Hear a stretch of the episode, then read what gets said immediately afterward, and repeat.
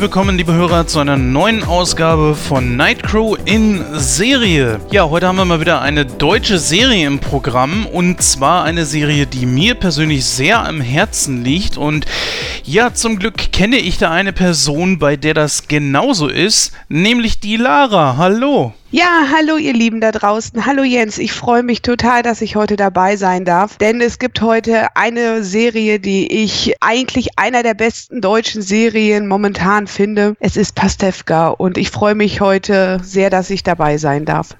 Ja, du bist ja schon etwas länger nicht mehr bei irgend, überhaupt irgendeiner äh, Sendung dabei gewesen. Das hat ja den Grund, dass du eher so auf äh, Nightcrow in Serie dich beschränkst momentan, beziehungsweise eher so den Springerposten übernommen hast. Für die Leute da draußen, die sich da natürlich fragen, warum man dich so wenig hört. Ja, ich persönlich, ähm, ich würde sagen, wir fangen eigentlich direkt mal an mit der Serie. Pastewka ist eine deutsche Comedy-Serie aus dem Jahr 2005.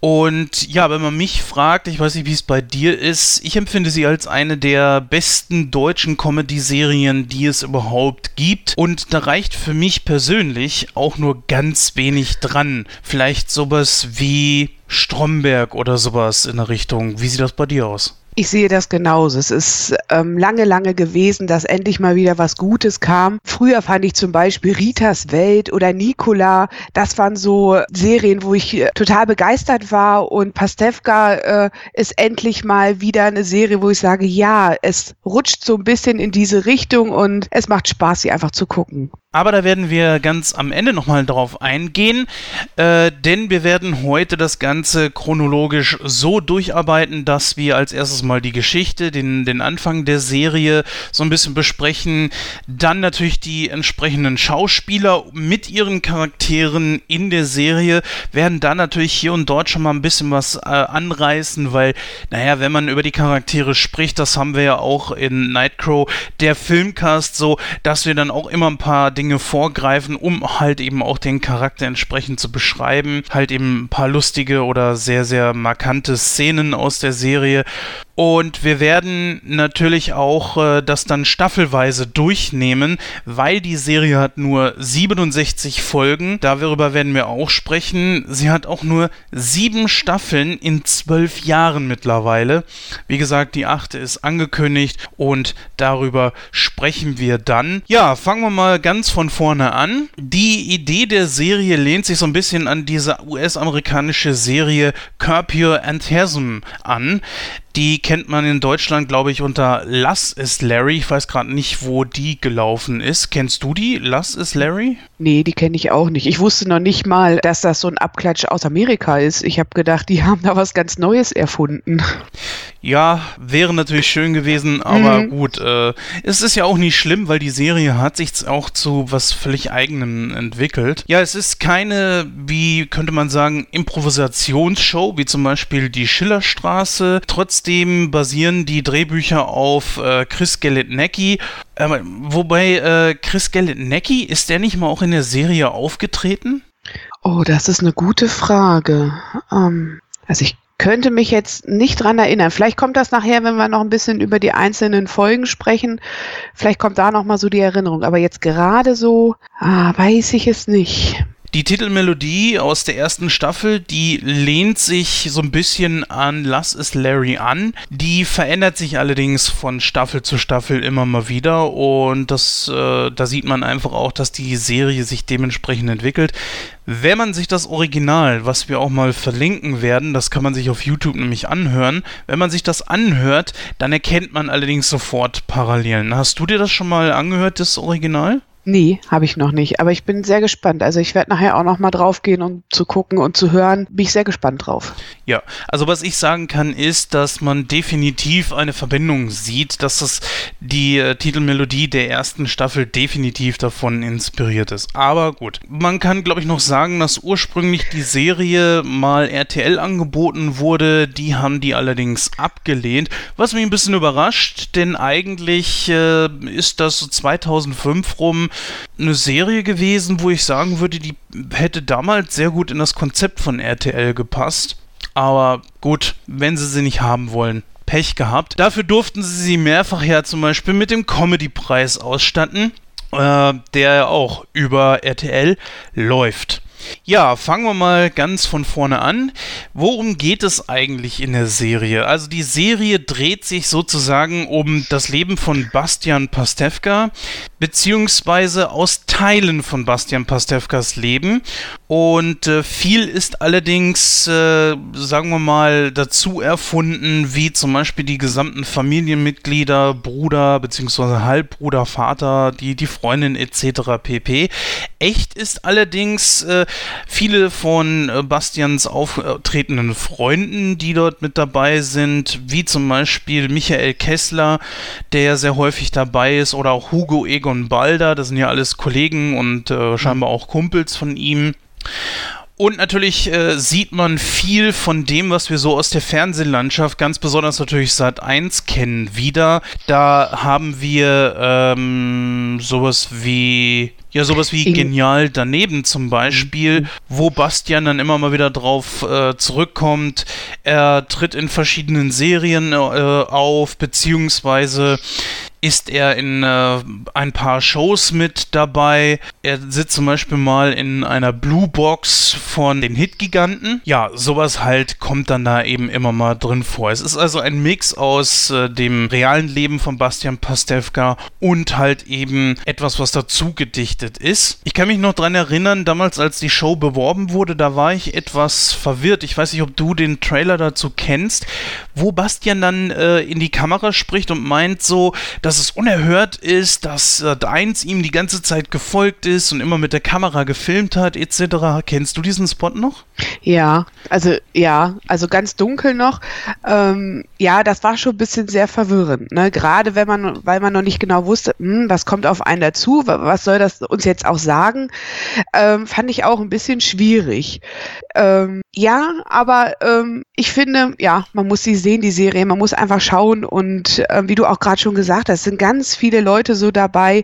Anke Engelke, ich glaube, die beiden sind auch ganz, ganz eng befreundet miteinander, mh, hm, die ganz oft das einfach mitspielt in verschiedenen Folgen. Was ich total interessant finde in der Serie ist einfach, es geht ja einfach um Bastian Pastewka und wie du auch gerade gesagt hast, es gibt ganz viele ähm, Sachen, die einfach wirklich real sind, die wirklich so wie Bastian Pastewka auch ist. Ich finde aber diese ganze Serie finde ich persönlich, ist so, ich nehme denen das total ab. Also ich kann mir wirklich ernsthaft vorstellen, dass Bastian Pastewka im Privaten auch wirklich so ist.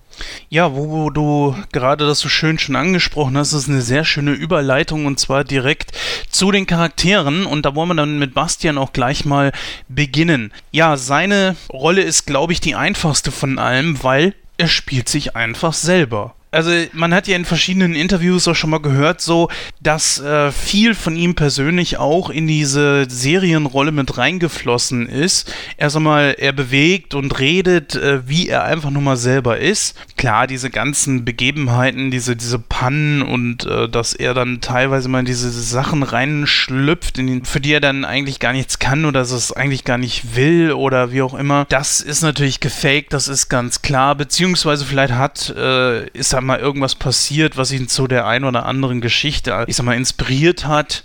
Das kann ja alles sein. Aber ansonsten steckt wirklich unglaublich viel von ihm da drin, wie zum Beispiel, dass er ein unglaublicher TV, also Film- und Fernsehkenner ist. Er kennt sich sehr gut in Serien aus.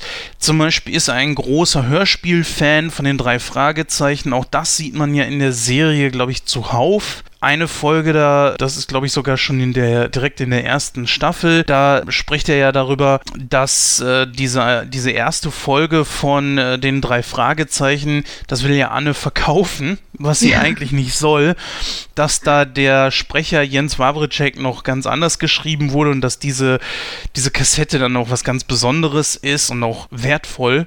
Ja, was glaubst du denn, wie viel oder was hast du für dich entdeckt, wie viel steckt von Bastian Pastewka, dem realen Menschen, in Bastian Pastewka, der Serienrolle? Also ganz klar für mich und das, das kann man ihn auch total abnehmen, ist einfach, dass er wirklich eine gute Kenntnis hat. Fernsehserie, Hörspiele, Filme, auch diese ganzen Szenen, wo er im Auto sitzt und die Melodien von irgendwelchen Serien errät und äh, das mit Anne auch zusammen macht. Das nehme ich ihm total ab. Das, das glaube ich. Ich glaube auch einen kleinen Bruchteil daran, ähm, ihm passiert ja immer ganz viel, wo er ja dann auch immer sich darstellt, äh, als könne er da ja gar nichts für, ne? Das ist jetzt einfach auch so passiert. Und ich glaube, auch im realen Leben könnte er auch ein bisschen auch so sein, dass er so ein ähm, nett gemeint so ein kleiner Tollpatsch schon ist und dem einfach manchmal so blöde Dinge einfach passieren. Ich glaube auch, dass er sich auch wirklich über seine Kollegen, so wie er über Michael Kessler sich wirklich auch manchmal lustig macht. Da ist ja auch ganz oft immer das Spiel mit ähm, ne, Michael und seiner Nase. Und ich denke auch, das wird auch wirklich so im realen Leben auch sein, dass die sich wirklich untereinander auch gut auf die Schippe nehmen können. Ich finde, man sieht das auch bei ihm und bei Anke Engelke, dass da schon so eine innige Beziehung ist, äh, die sich wirklich auch mal hochnehmen können. Ne, die waren ja, da kommen wir aber später nochmal zu, ähm, den Grimme-Preis. Und da finde ich, da nehme ich denen das total ab, dass die sich auch privat sehr gut kennen. Und dass die einfach auch so miteinander reden können. Und das sind Sachen, äh, das glaube ich, das, was er in der Serie auch so spielt, dass er auch teilweise im Realleben so ist. Ja, natürlich, äh, das werden mit Sicherheit die Autoren auch beachtet haben, werden das mit ihm mit Sicherheit auch durchgesprochen haben. Das basiert hier natürlich alles auf Vermutungen von uns und das ist jetzt nicht alles bestätigt, aber wie gesagt, äh, wenn er sich selber spielen sollte, dann ist es natürlich logisch, dass da auch viel von ihm selber mit drin ist. Natürlich, und da kommen wir jetzt drauf, alles weitere, so die Familienmitglieder, seine wohnliche Situation etc., das ist natürlich was komplett anderes. Das ist jetzt alles frei erfunden. Mag sein, dass manches in der Nähe der Wirklichkeit kommt und auch wieder so von Bastian Pastewka selber mit in die Serie reingenommen wurde, so nach dem Motto, du, äh, sagen wir mal, er spricht da mit Chris Gelnecki und sagt, schreib das mal so und so, beziehungsweise da habe ich was für dich dich, pack das mal ruhig mit rein, das ist ja authentisch oder so. Das kann ich mir sehr gut vorstellen, dass das äh, so entsprechend passiert ist. Wir haben ja auch mal versucht, Bastian Pastewka zu einem Interview zu bewegen. Er ist allerdings extrem viel beschäftigt und da hat das leider bisher noch nicht geklappt. Schauen wir mal. Vielleicht kommt das ja irgendwann mal zustande. Dann könnte man ihn das natürlich alles entsprechend fragen. Ja, ich würde jetzt mal sagen, gehen wir mal über zu der zweiten Haupt- und zwar Annemarie Leifert, einfach kurz Anne genannt hier, gespielt von der wirklich wunderbaren äh, Darstellerin Son Neu eine Schauspielerin, die es auch schon zu internationalen Auftritten gebracht hat. Unter anderem war sie in dem, ich glaube, 1996er oder 97er äh, Fernsehfilm Titanic mit dabei. Der hat jetzt nichts mit dem Film von James Cameron zu tun. Der kam, wie gesagt, etwas früher heraus als wie der von Cameron. Aber trotzdem, ich meine, das muss man auch erstmal schaffen. Ja, was fällt dir spontan ein zu Annemarie? Annemarie ist für mich äh, in der Serie der Ruhepol. Also die anderen sind ja alle äh, sehr speziell. Und ich finde, Anne ist immer diejenige, die einfach diese Ruhe reinbringt, die sehr, sehr viel Geduld mit ihrem Bastian auch hat, ähm, die sehr geduldig auch in Sachen ähm, ja heiraten und so ist, was ja auch noch mal später kommen wird da denke ich, ähm, ist sie sehr geduldig und ähm, sie ist einfach so dieser Ruhepol. Also auch wenn das da mal zwischen den ganzen Pastewkas knallt oder mit der Bruck knallt, sie ist eigentlich immer die, die ähm, sehr ruhig in der ganzen Sache ist. Aber ich finde einfach auch eine sehr feste Person in der ganzen Serie ist. Also ich habe immer das Gefühl, sie ist immer so diejenige, die ähm, ihr Leben so im Griff hat. Ne? Sie geht arbeiten, ne? sie, sie macht den Haushalt ne? und also so ganz geregeltes Leben äh, im Gegensatz zu Bastian, der ja von zu Hause aus arbeitet, wo das ja alles ganz anders ist. Und ähm, ja, ich finde, sie ich finde, sie spielt für mich nicht äh, einer der Hauptrollen. Ich finde schon, sie ist so eine Nebenrolle. Dadurch, dass sie einfach so eine ganz gestandene Frau ist, äh, rutschen für mich einfach andere Charaktere mehr in den Vordergrund und wo ich sage, das ist für mich eine Hauptperson. Mm, ja, ich verstehe, was du meinst. Natürlich mhm. äh, ist sie definitiv nach Bastian Pastewka die zweite Person, also die im Hauptcast einfach sagen wir mal, die oberste Nebendarstellerin. Natürlich ist sie eine Nebendarstellerin, ja. ganz klar, neben Bastian, weil Bastian Pastewka halt eben die Hauptrolle hat. Aber ich, ich würde. Weil er nimmt so viel Raum ein, ne? Ja, ja, er nimmt so viel Raum ein, ne? Und für ihren Raum, deren gemeinsamer Raum, ja, wie auch immer. Also, äh, liebe Hörer, man muss natürlich auch sagen, äh, dass die Lara und ganz besonders auch ich unglaublich viel aus dieser Serie zitieren könnten. Ich weiß gar nicht, wie oft ich diese Serie jetzt hintereinander gesehen habe. Ich glaube bestimmt an die zwölf Mal oder so. Ja. Zu meiner Verteidigung muss ich aber auch sagen, ich gucke sie auch oft durcheinander, hier und da mal gerne eine Folge, aber das kann man eigentlich ganz gut. Sie hat trotzdem allerdings einen durchgehenden Faden, aber da kommen wir dann später noch zu. Zu Anne muss ich sagen, ja, du hast recht, sie ist schon ein Ruhepol, sie kann aber auch gut austeilen. Das heißt also, wenn ihr Bastian mal ein bisschen zu sehr auf den Keks geht, dann kann sie ihn auch nicht nur unbedingt verbal austeilen, weil, wenn ich mich jetzt recht dran erinnere, äh, hat sie ihm mindestens zweimal in der ganzen Serie sogar eine geklebt. Und eines hat sogar mal richtig geklatscht. Das war nämlich in der Folge, wo er sie wegen deren, äh, was war das, Jahrestag, glaube ich, belogen hat. Ja. Da hatte er doch diesen komischen Gutschein und hat ja. dann die anderen da im Hotel getroffen. in diesem Wellness-Hotel und er hat dann ja die äh, Leute belogen, ganz besonders Anne, von wegen, dass er ihr das geschenkt hätte und ach, er hat ja allen irgendwie immer was anderes erzählt in der, in der Folge. Genau. Naja, Aber immer so, dass er einfach auch gut dasteht, ne? Dass er ja, er ist ja total unschuldig an der ganzen Sache, ne? Und hat doch das Beste rausgemacht und nur für die genauso mit dem Hotel jetzt, ne? Hätte er das genauso, um ja nicht diesen Ärger zu haben. Ähm, ich habe eigentlich den Jahrestag vergessen, ne? Ja gut, das passiert ja ganz ehrlich gesagt vielen so. Ja, mhm. äh, das, das muss man ja auch mal sagen. Also, ich sag mal, das könnte natürlich auch mir mal passieren, das könnte auch dir mal passieren, das kann eigentlich jedem mal passieren, dass wenn man vor allen Dingen auch so lange zusammen ist wie die beiden, gut, ist mir noch nie passiert. Ich habe immer an den Jahrestag gedacht und äh, da bin ich auch ehrlich gesagt mhm. äh, froh drüber und noch stolz. Naja gut, aber äh, das, das wird ja ganz oft thematisiert, dass ganz besonders Männer dann halt das eben mal vergessen und bei ihm ist das jetzt halt so gewesen und jetzt ist er so ein Typ, wo ich einfach sagen würde, das war jetzt auch keine grobe Absicht und er hat einfach versucht, die Situation da irgendwie zu retten und hat ihr nicht wehtun wollen und hat deswegen auch ja diesen, diesen Gutschein, äh, ja, so, er hat es so dargestellt, als hätte er ihn dann gekauft und das Wochenende für die beiden geplant. Aber nun war es halt eben nicht so. Aber nochmal zurück zu Anne an sich. Wie gesagt, sie kann sehr gut austeilen, sie ist redegewandt, sie ist unglaublich selbstbewusst, sie weiß, wo sie im Leben steht, sie weiß auch, was sie will. Sie will auch Kinder, da kommen wir dann später noch drauf, weil das bleibt auch immer mal ein zentrales Thema in dieser Serie.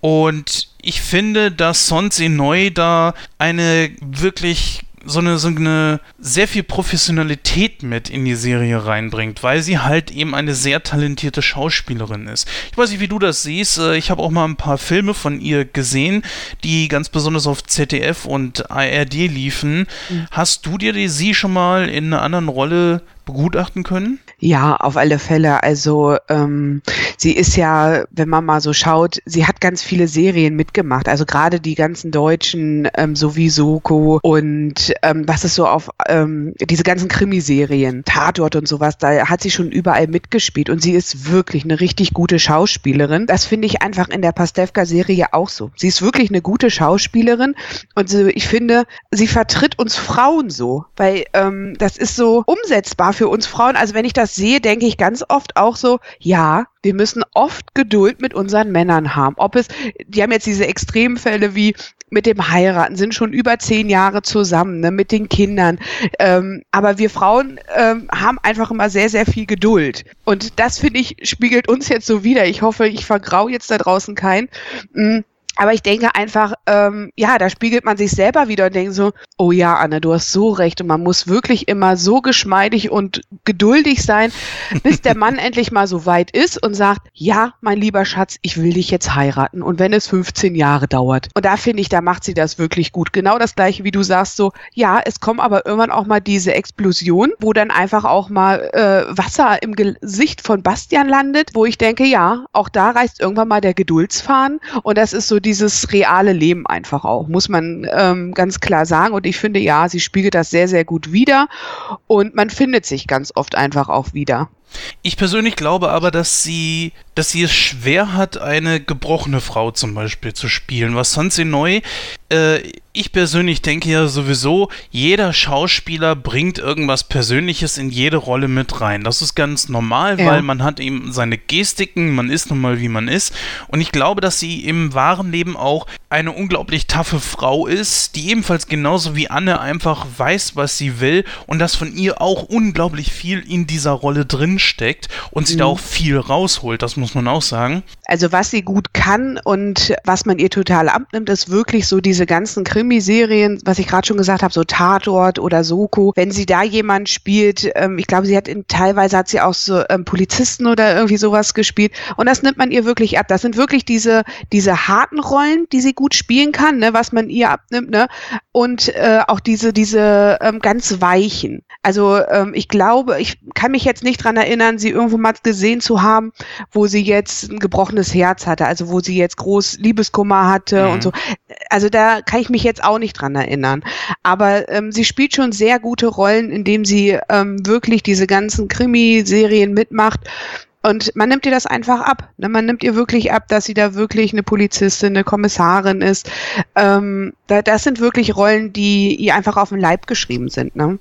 Ja, aber das, das ist genau das Problem. Genauso wie ich äh, Schwierigkeiten habe, damit Bastian Pastewka mir in ziemlich ernsten Rollen vorzustellen, kann ich mir sie zum Beispiel nicht in einer Rolle vorstellen, wo sie zum Beispiel eine Drogenabhängige spielt, die total am Boden ist. Oder sagen wir mal, sie müsste eine vergewaltigte Frau spielen. Obwohl, mh, hm, nee, mhm. doch, das würde ich ihr schon zutrauen. Mhm. Was man jetzt in der Serie Pastewka gesehen hat, ist, dass sie, äh, also die Facetten, die man in der Serie Pastewka von ihr gesehen hat, ist, dass sie eine unglaublich taffe Frau spielen kann. Das ist sowieso, glaube ich, die Rolle ja. ihres Lebens. Das bringt ihre Mimik mit sich, ihre ganze Optik. Sie kann, und ich weiß nicht, ob du mir da zustimmst, das ist auch mal interessant, das aus fraulicher Sicht zu sehen. Ich finde, sie ist unglaublich sexy es gibt ja verschiedene Folgen, wo sie dann auch, äh, ich sag mal, ziemlich aufgebrezelt daherkommt. Es gibt ja eine Folge, wo es um das Sexualleben von ihr und Bastian geht. Und da ist sie dem ganzen Thema schon gegenüber aufgeschlossen, aber auch so dominant, so ein bisschen. Mhm. Ne? Und das äh, ist so etwas, wo ich sagen würde, ja, das kann sie sehr, sehr gut spielen. Also sie hat viele Facetten und ich finde genau mhm. das einfach super an ihr. Und das andere ist jetzt nicht unbedingt äh, negativ auszulegen, denn der eine kann nun mal das besser, der andere kann nun mal wieder das besser. Ne? Also ich, ich sehe das genauso wie du auch. Ne? Also ich muss das wirklich sagen, äh, Anne, die, die spielt einfach wirklich tolle Rollen. Ähm, und ich finde, man nimmt ihr das ab. Man nimmt ihr das absolut ab, jetzt auch in Pastewka, wo, wo man wirklich sagen kann, ja, Bastian Pastewka ist Bastian Pastewka und äh, es passt total, dieses ganze Comedy. Äh, Annemarie ist dieser Ruhepol da drin, ne? sie ist so, ähm, ja, die normale und steht total im Leben und das kann so gut parallel zusammen laufen, finde ich einfach. Also es ist wirklich so, Anne und Bastian ergänzen sich so gut. Und ich finde aber, die haben auch so eine harmonische, so ein harmonisches Miteinander. Und ich meine, in der Serie sind sie schon über zehn Jahre zusammen. Das wird auch äh, deren Gründe haben, warum das so ist. Ne? Und ich finde, dass die passen gut zusammen als Paar in der Serie. Ja, jetzt haben wir natürlich äh, Anne sehr genau beleuchtet. Ich würde mal sagen, wir gehen jetzt äh, auch mal weiter, sonst mhm. wir müssen ja da auch wirklich nochmal durchkommen und der Cast ist ja schon etwas größer. Gehen wir mal über zu Matthias Matschke alias Hagen Pastewka, dem Halb Bruder von Sebastian, äh, von Bastian. Jetzt habe ich schon Sebastian gesagt, aber das kommt mhm. natürlich in der Serie mal vor. Ja, Hagen ist der Halbbruder von Bastian, auch so ein bisschen die helfende Hand, aber gut, da kommen wir gleich zu. Und er ist äh, der Vater von Kimberly, also Kim Pastewka, oder genau genommen Kimberly Jolante Pastewka was ja auch zum einen oder anderen Lacher in der Serie führt. Aber naja, wie würdest du Hagen jetzt beschreiben? Ähm, erstmal muss ich zu Hagen sagen, ich habe jetzt vor ein paar Tagen nochmal die Pastewka-Folgen gesehen und war ganz ehrlich total überrascht darüber, es ist ja nur der Halbbruder. Also ich, äh, das hatte ich vorher für mich gar nicht so auf dem Schirm. Ich habe immer gedacht, naja gut, so ähnlich sehen sich die beiden jetzt nicht ähm, aus, aber ich hatte das gar nicht auf der Kette, dass das ja nur Halbbrüder sind und irgendwie ähm, habe ich das nochmal herausgefunden und dachte, ach ja, die sind ja nur Halbbrüder ja, ähm, wie sehe ich ähm, Hagen Pastewka? Hagen Pastewka ist eigentlich ein guten, gutherziger Mensch. Ähm, er ist total talentiert, alles was im handwerklichen Bereich ist. Und er ist sehr aufbrausend ganz oft. Und ähm, ja, und er ist einfach ähm, ein toller Charakter, weil ich finde, ähm, durch seine Art, die er spielt, ähm, dieses, dieses eigentlich wie soll ich das benennen, so dieses teilweise so dümmliche rüberkommen, aber eigentlich total besorgt um alle und möchte eigentlich jedem helfen und sucht immer die ganz große Anerkennung an alle. Also ob es jetzt bei Bastian ist oder bei seinem Vater dann auch. Und da finde ich immer, ja, hat er eine gute Rolle und er spielt sie einfach auch gut. Also ähm, wer ihn schon gesehen hat in anderen Serien, ja, ist, ist ein ganz anderer Charakter und ich hatte ihn vorher schon mal in Tatort gesehen und da musste ich sagen, ich musste wirklich ähm, für mich umschalten, um zu gucken, weil da spielt er eine ernste Rolle. Und ich finde, Pastewka spielt er ja keine ernste Rolle, sondern ähm, ja, ist einfach bei Familie Pastewka. Und das finde ich schon schwierig äh, oder fand es für mich in dem Moment, das erstmal umzuschalten. Das, was wir ja gerade schon gesagt haben mit Bastian Pastewka und mit Anne, ähm, wo wir gesagt haben, ja, die haben einfach ihre festen Rollen und das ist bei ihm auch so. Und ähm, aber ich finde, er spielt total gut und ich kann mich gut darauf einlassen, ihn weiterhin auch im Tatort und bei Soko und so zu sehen und ihn aber auch äh, in der Folge äh, der Serie Pastewka zu sehen. Wo hast du denn Matthias Matschke das erste Mal gesehen? Kannst du dich da noch dran erinnern? Ich habe ihn in einem Tatort gesehen. Also das erste Mal, wo er mir aufgefallen ist, das war in dieser Anke Engelke-Geschichte, nämlich Lady, Ladykracher. Kennst du bestimmt auch noch. Ja. Ja, mhm. da habe ich ihn zum ersten Mal gesehen. Übrigens, da hat er auch mit Bettina Lamprecht zusammen gespielt und die beiden haben da auch ein ums andere Mal ein Liebespärchen gespielt. Das heißt also, er und Frau Bruck, ja, äh, mhm. die ja von Bettina Lamprecht gespielt wird, die kennen sie auch schon länger. Also das ist hier ein Ensemble, das äh, sich irgendwie untereinander schon teilweise zu kennen schien, bevor die Serie überhaupt losging. Und das finde ich ehrlich gesagt auch gar nicht so schlecht und so kommt natürlich auch eine entsprechende Vertrautheit zusammen und man weiß einfach, wie man mit den anderen umgehen soll. Ich glaube, Matthias Matschke bringt ein bisschen mehr Schauspielerisches, in, also ein bisschen mehr Schauspiel in diesen Charakter rein. Weil Hagen ist schon sehr ich sag mal, einfältig, er ist gutgläubig, er hat sehr viel handwerkliches Geschick, das muss man auch sagen, und er ist einfach die helfende Hand überall und das, äh, das zeichnet ihn einfach auch aus und er lässt auch niemanden im Stich, auch wenn er manches widerwillig macht, aber er ist halt einfach zur Stelle. Und Matthias Matschke ist sich einfach auch für nichts zu schade, ja. Der macht ja wirklich jeden Kram mit. Und man ihn gerade irgendwie in einer Szene, ich sag mal, wiederfindet, wo er gerade offensichtlich, ähm, ja, das ein oder andere gemacht hat. Liebe Hörer, ihr könnt euch selber ausmalen, was ich gerade meine. Und er bringt das dann auch in dementsprechend so trocken rüber. Oder auch zum Beispiel, äh, wo Bastian auf ihn zukommt und meint, ich brauche mal deinen äh, Videothekenausweis. Und ja, warum? Naja, geht um Pornos. Er so, soll ich dir welche leihen? Jeder andere würde wahrscheinlich so versuchen, das irgendwie von sich abzulenken oder würde es gar nicht erwähnen, dass man selber irgendwelche äh, Pornofilme oder so zu Hause hat. Und ja, ja, hat er euch halt mal eben zu Hause, ist doch kein Problem leicht in meinen Halbbruder, ist kein Problem. ja, dass die beiden Halbbrüder sind, ist mir auch tatsächlich erst später aufgefallen. Hm, irgendwo in der Serie. Aber, liebe Hörer und auch Lara, tut mir leid, ich weiß nicht mehr wo. Ja, und ich glaube, ich bin einer derjenigen mit, der die Serie wirklich verschlungen hat. Mhm. Kannst du dich noch daran erinnern, wo das irgendwo mal angerissen wurde? Ich habe vorhin schon mal überlegt. Ich bin der Meinung, ähm, der Vater hatte das doch nochmal gesagt. Aber ich will jetzt hier auch nichts Falsches sagen. Also es kam irgendwann in der Serie, kam das irgendwann vor und wie gesagt, ich war auch total überrascht und dachte so, ach, die sind nur Halbbrüder. Hab aber vorher schon immer darüber nachgedacht, naja, dafür, dass es Brüder sind, man guckt ja schon immer so, oh, dass sie sich ein bisschen ähneln, tun sie ja gar nicht so. Aber da war es für mich dann auch endlich mal so schlüssig. Ah, Halbbrüder, alles klar. Aber ich weiß es auch nicht mehr. Nee, weiß ich nicht mehr. Also ich bin der Meinung, der Vater sagt das nochmal oder Bastian selber sagt das nochmal. Irgendwie kam das raus. Aber es ist lustig, dass man einfach die äh, Folgen schon so oft gesehen hat, so viele Szenen mitsprechen kann, aber dass einem immer wieder neue Details auffallen. Das finde ich schon sehr interessant. Ja, also ich würde sagen, Hagen ist auch so die gute Seele in der Serie. Ja? So, ein, so ein Part auch, der Sebastian, jetzt sage ich schon wieder Sebastian, so ein Part halt, der Bastian auch sehr oft aus der Patsche hilft und das auch großartig ohne zu fragen. Und er ist auch einer der wenigen, die ihm bedingungslos zur Seite stehen. Klar, er hegt manchmal auch Kritik an ihm. Er sagt zum Beispiel in einer Folge an ihm, das kannst du nicht haben, dass andere Leute auch mal glücklich sind.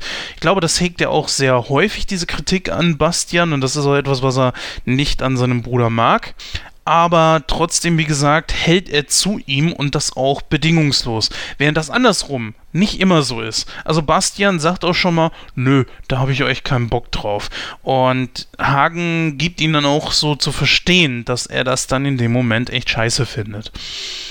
Ja, ich würde mal sagen, wo wir gerade behagen sind, gehen wir auf äh, Svenja Bruck direkt ein, mit der Hagen dann ja auch, äh, ich glaube, im Lauf der zweiten oder dritten Staffel zusammenkommt. Anfangs kennen die beiden sich ja noch nicht, denn Hagen wohnt ja auch noch nicht in äh, dem Haus, also dem gleichen Haus wie Bastian mhm. und ja, Anne. Obwohl Anne wohnt ja in der ersten nee. Staffel auch noch nicht da. Genau. Ge also Bastian und die Bruck wohnen da zusammen. ja. Gegenüber. Sie sind Nachbarn. Ja.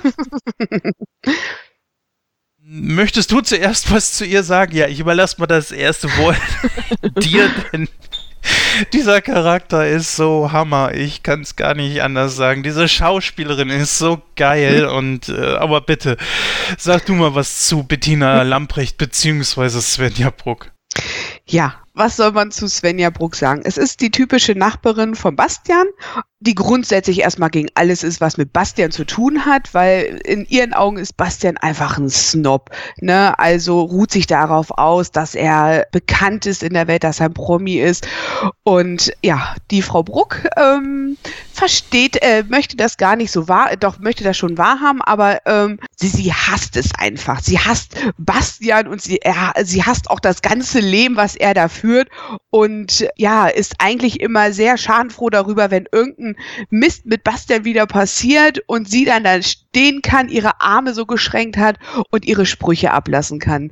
Ähm, ja, da, da, das ist Frau Bruck. Frau Bruck hat unheimlich viele gute Sprüche. Sie, sie spielt ähm, Bettina Lambrecht einen super guten Charakter, der für mich aber nicht neu ist, weil sie spielt das auch in anderen Serien. Also sie kann das auch ähm, die Art auch äh, in anderen Serien spielen, aber ich finde sie sehr ausgeprägt und sehr, sehr gut dargestellt. Ja, sie hat ihm sehr viele Entfaltungsmöglichkeiten mit ihrem mhm. Charakter in der Serie, ne? Das muss man ja auch mal sagen. Das gibt viele Facetten an ihr. Also anfangs ist sie ja noch so der vogelfreie Mensch. Sie ist ja, glaube ich, auch noch Studentin am Anfang.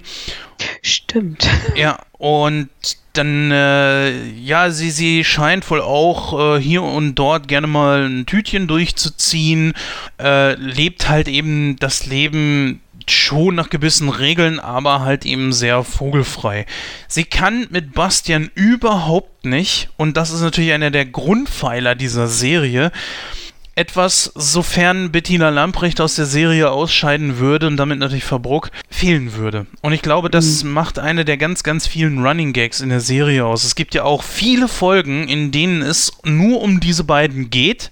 Sie kommen sich ja auch ein ums andere Mal näher, zum Beispiel in dieser Folge mit Bernd das Brot. Da äh, merken sie dann auch so, ach, naja, so gewisse Gemeinsamkeiten haben wir ja schon. Das sind nicht viele, aber das ist äh, eine Basis, auf der können wir miteinander. Aber das geht immer wieder ganz schnell zurück auf Status quo. Und so wirklich ändern wird sich das, glaube ich, auch bis zum Ende der Serie nicht. Vielleicht ganz am Ende, wenn man einfach sagt, okay, wir haben jetzt, sagen wir mal, man schließt mit der achten Staffel ab und sagt dann, wir machen jetzt hier aber auch eine Folge, die wirklich als rein ganzer Abschluss gesehen werden kann. Und dann wäre es natürlich schön, wenn die beiden sich einfach mal irgendwie im Arm liegen und sagen, ja doch, wir können uns doch irgendwo leiden. Ja? Aber das wäre nicht identisch. Also das wäre für mich kein guter Abschluss. Ne? Weil ich finde einfach, es fängt ja schon damit an, die äh, nennen sich ja auch nicht mit einem Vornamen. Ne?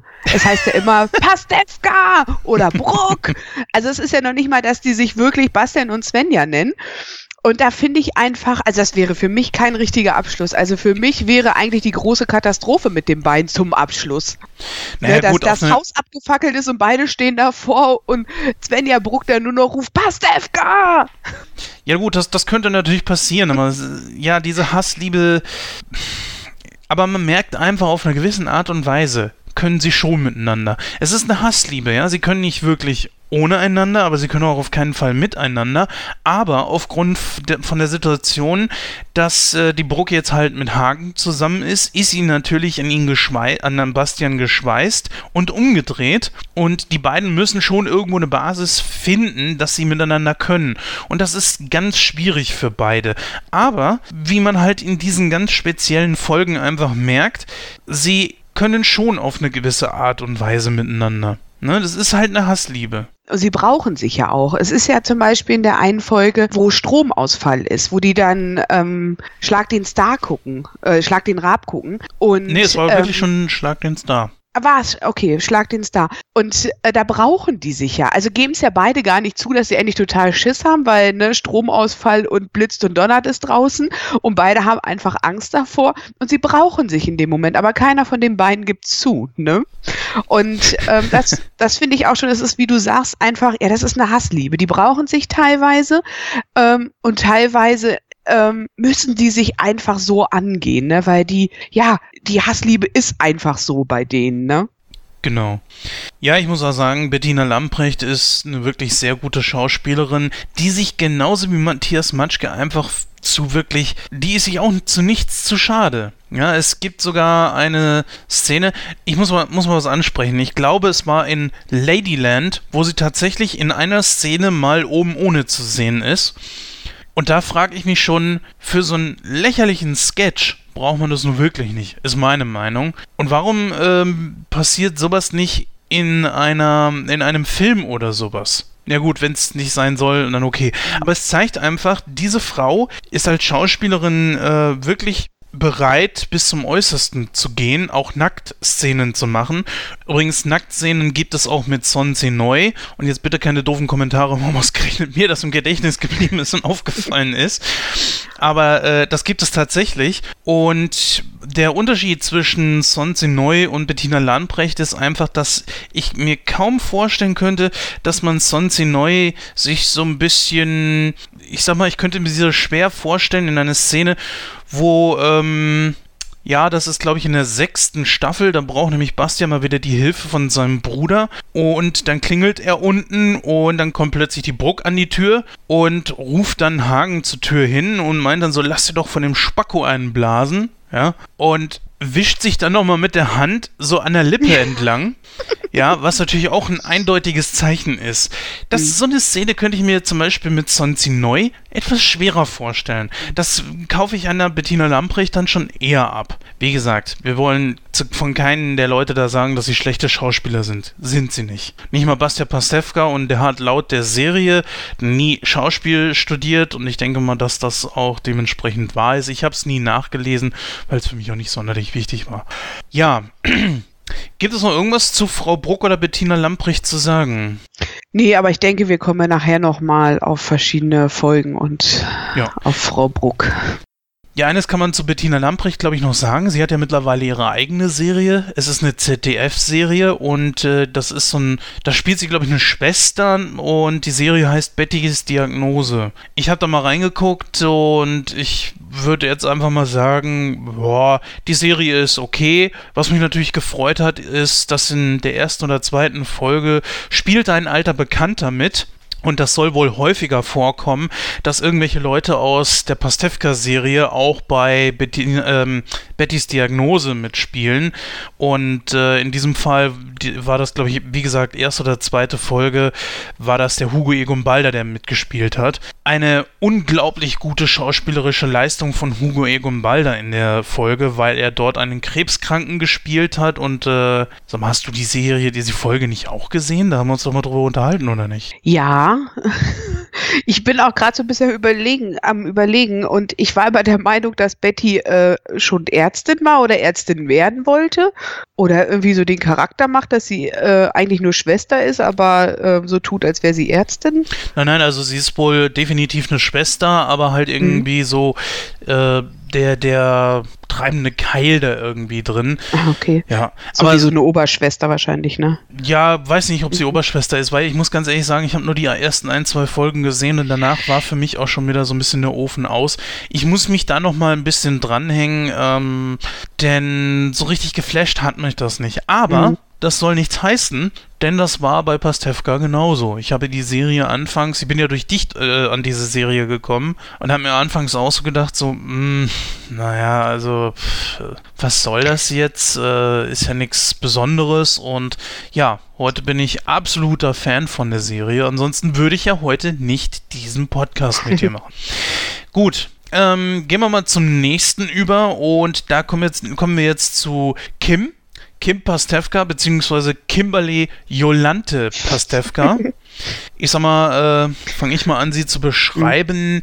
Zu Anfang der Serie ist sie 13, typischer Teenager, so ein bisschen rebellierend. Äh, sie raucht, äh, spricht kaum mit jemandem, ist auch äh, wohl schein scheinbar mitten voll in der Pubertät drin und das merkt man auch. Und sie ist Entschuldigung, dass ich das über den Charakter jetzt so sage. Es geht ja nur um den Charakter, nicht um die Schauspielerin. Unglaublich unsympathisch in der ersten Staffel. Findest du das nicht auch? Nee, finde ich gar nicht, weil ich finde, sie ist 13 Jahre und sie hat einfach dieses, ach, die ganze Welt ist scheiße. Ich muss es jetzt leider so sagen, die ganze Welt ist scheiße und ich kack auf alles. Und mein Onkel Bastian Pastewka finde ich total doof. Und das präsentiert sie einfach so. Geraucht hat sie erst später. Was sie in der Zeit gemacht hat, ist einfach das, was viele Pubertierende machen, sie essen. Sau ungesunde Sachen und sie ist nur am Mampfen. Und das äh, mit dem Rauchen, das kommt ein bisschen später. Und ich finde einfach, sie spielt das total gut. Ja, Christina Dorego war zu dem Zeitpunkt, wo sie eine 13-Jährige gespielt hat, schon 20 bzw. 21 Jahre alt. Und äh, da kann sich also jetzt jeder, der sich vielleicht gerade so fragt, so, hä, die lassen eine 13-Jährige rauchen, natürlich nicht. Also Christina Dorego war da halt entsprechend volljährig und durfte auch rauchen. Kim, äh, wie gesagt, in der ersten Staffel habe ich so meine Probleme mit ihr. Sie entfaltet sich aber, macht auch eine Entwicklung durch. Christina Dorego später mal äh, beziehungsweise also Kim dann später mal mit diesen gelockten blonden Haaren. Oh Gott, ich habe die Hände über den Kopf zusammengeschlagen. Bah, sah das furchtbar aus. Ich meine, also ich, ich konnte überhaupt nicht drauf. Ne? Ich, ich bin ja eher so ein Typ, ich stehe auf lange, glatte Haare bei Frauen. Und dann dieses, äh, ja, dieser 80er-Look und dieser, diese blonden Haare. Das tut mir natürlich leid für Christina Dorego, aber das stand ihr überhaupt nicht. Und sie ist selbst eine unglaublich hübsche Frau, finde ich. Besonders in den späteren Folgen sieht man das dann auch so. Und ich glaube, in den späteren Folgen läuft Kim dann eher auch so rum, wie Christina Dorego rumlaufen würde in, im wahren Leben. Aber es ist nicht schlimm, es ist nicht verkehrt, denn äh, ganz besonders als Teenager, so als angehender Erwachsener, ist es natürlich äh, schon normal, dass man versucht, seinen Look zu finden, sich dementsprechend verändert, viele verschiedene Frisuren und so weiter ausprobiert. Äh, ich fand das eigentlich eher authentisch, auch wenn ich mhm. finde, dass das nicht so unbedingt toll an ihr aussah. Äh, fandest du das authentisch? Ich fand, ja, fand ich. Und ich ähm, finde es auch ganz wichtig, dass gerade diese Rolle dazu da ist, äh, wie sie vorher war. Also, dass sie ja wirklich so in die Pubertät gerade so gerutscht ist und ja, sich selber eigentlich finden musste. Und sie hat ja auch zum Anfang, sieht man ja auch immer ständig Pickel im Gesicht und so. Und sie entfaltet sich wie ein Schmetterling. Ich glaube, Bastian Pastewka sagte das auch irgendwann mal, ne? Ähm, als dieser Umbruch war, dass sie, was du ja gerade gesagt hast, als sie die hellen Haare bekommen hat, als sie einen neuen Look hatte. Ich glaube, hat sie nicht vorher immer nur schwarz getragen und hatte auch dunkle Haare gehabt. Und ich finde, da ist ja genau dieser Umbruch, ähm, sie kommt aus der Pubertät raus und wird zu einer Frau. Also sie entwickelt sich ja. Also ne, sie hat ihren Look gefunden. Ne? Und das sollte, glaube ich, genau das darstellen. Ne? Dass halt ne, die kleine kotzende Göre äh, auch groß wird. Ne? Und dann fängt ja. das ja auch an mit, mit, der, mit dem Rauchen und so. Ähm, da da finde ich einfach, das haben die gut umgesetzt. Und also ich fand die Haare sehr schön, bin ich ganz ehrlich. Ne? Also ich fand, das sah sehr erfrischend aus. Ne? Also sie ist wirklich, sie ist wirklich aus dem Kokon zu einem Schmetterling geworden. Ne?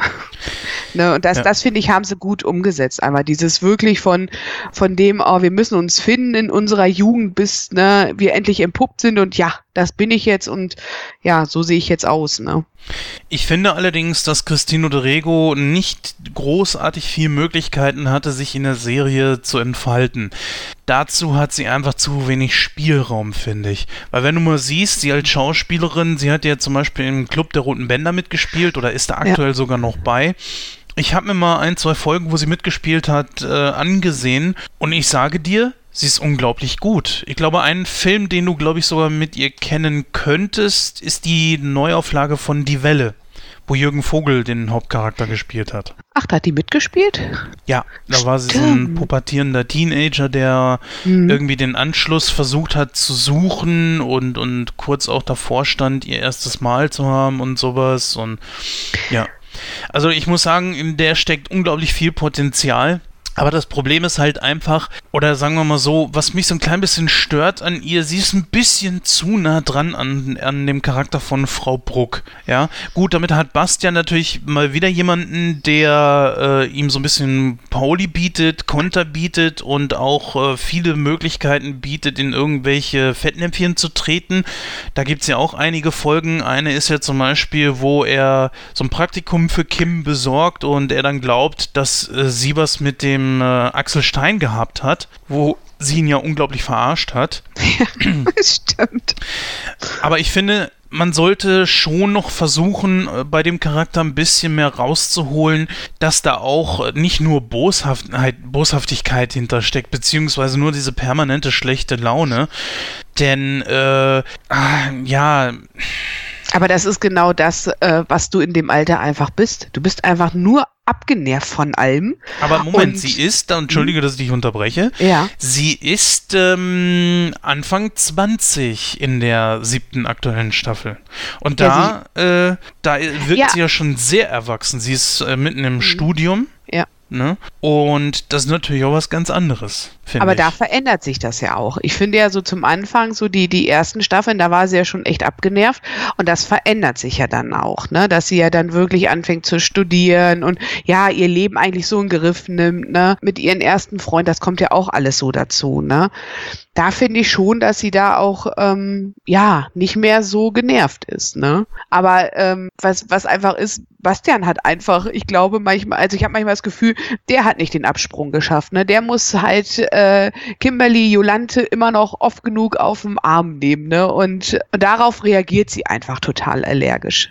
Natürlich, klar, ganz besonders zu Anfang, wo sie noch 13, 14, 15 ist. Äh, er blamiert sie ja auch ganz gerne mal, ja, zum Beispiel auch vor ihrem Freund. Wie hieß der noch? Äh, boah, komme ich gerade oh. nicht drauf. Der ja auch äh, ganz schnell wieder abgespeist wurde. Jasper, durfte, Jasper hieß er. Nee, ja, Jasper war der, der ähm, Schwarze, ne, oder? Sie aber hatte doch kurze Zeit mal was mit. Mit dem Rollerfahrer, ne? Äh, mit dem Roller, oder? Ja, aber der hieß nicht Jasper. Jasper ist. Nee, äh, Jasper ist der äh, Studiumskollege ähm, von Anne später wo Anne dann Ach. ihr Medizinstudium wieder aufnimmt. Ah, alles klar. Der Jasper, der ist ja auch so ein. Stimmt, der immer den. ja, ja, so der.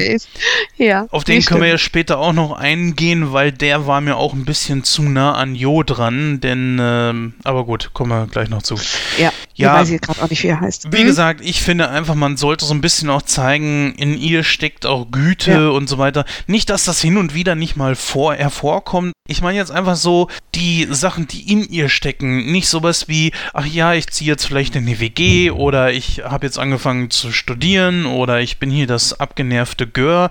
Ich meine, dieses abgenervte merkt man schon, dass sich das entwickelt zu einer äh, wirklich reifen und vor allen Dingen auch äh, sehr selbstbewussten jungen Frau. Mhm. Ja, das merkt man schon, dass sie nicht mehr so abgenervt ist, sondern auch mal ein paar blöde Sprüche gegenüber Bastian rauslässt oder so, ja, und ihm auch wirklich Paoli bietet. Sie lässt sich ja von ihm gar nichts gefallen.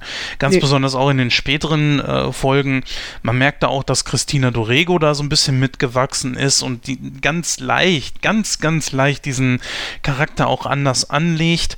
Nun gut, vielleicht geht es aber einfach nicht, weil dafür ist nochmal ein Nebencharakter da, aber hier und dort hätte das ruhig gerne mal sein können. Ja, hast du zu äh, Kimberly noch irgendwas zu sagen? Nö. Gut, dann würde ich mal sagen, gehen wir über zu den Nebencharakteren beziehungsweise den einen von dem Hauptcast haben wir ja noch. Ähm, beziehungsweise ich würde eher sagen Haupt- und Nebencast, weil der nämlich äh, doch äh, ja relativ häufig, aber dafür auch zu selten auftritt. Und zwar ist das Volker Pastewka, gespielt von Dietrich Holinderbäume. Ein absolut genialer Name, finde ich absolut toll. Der bleibt super geil im Gedächtnis. Und das war einer der ersten Namen, die ich mir sehr gut merken konnte nach Bastian Pastewka, den ich natürlich schon jahrelang kannte. Äh, Volker Pastewka ist einer meiner Lieblingscharaktere, aber ich überlasse es auch hier dir, den als erstes zu beschreiben. Ja, er ist der typische Papa, finde ich. Also er ist, hat wirklich was ähm, total Nettes.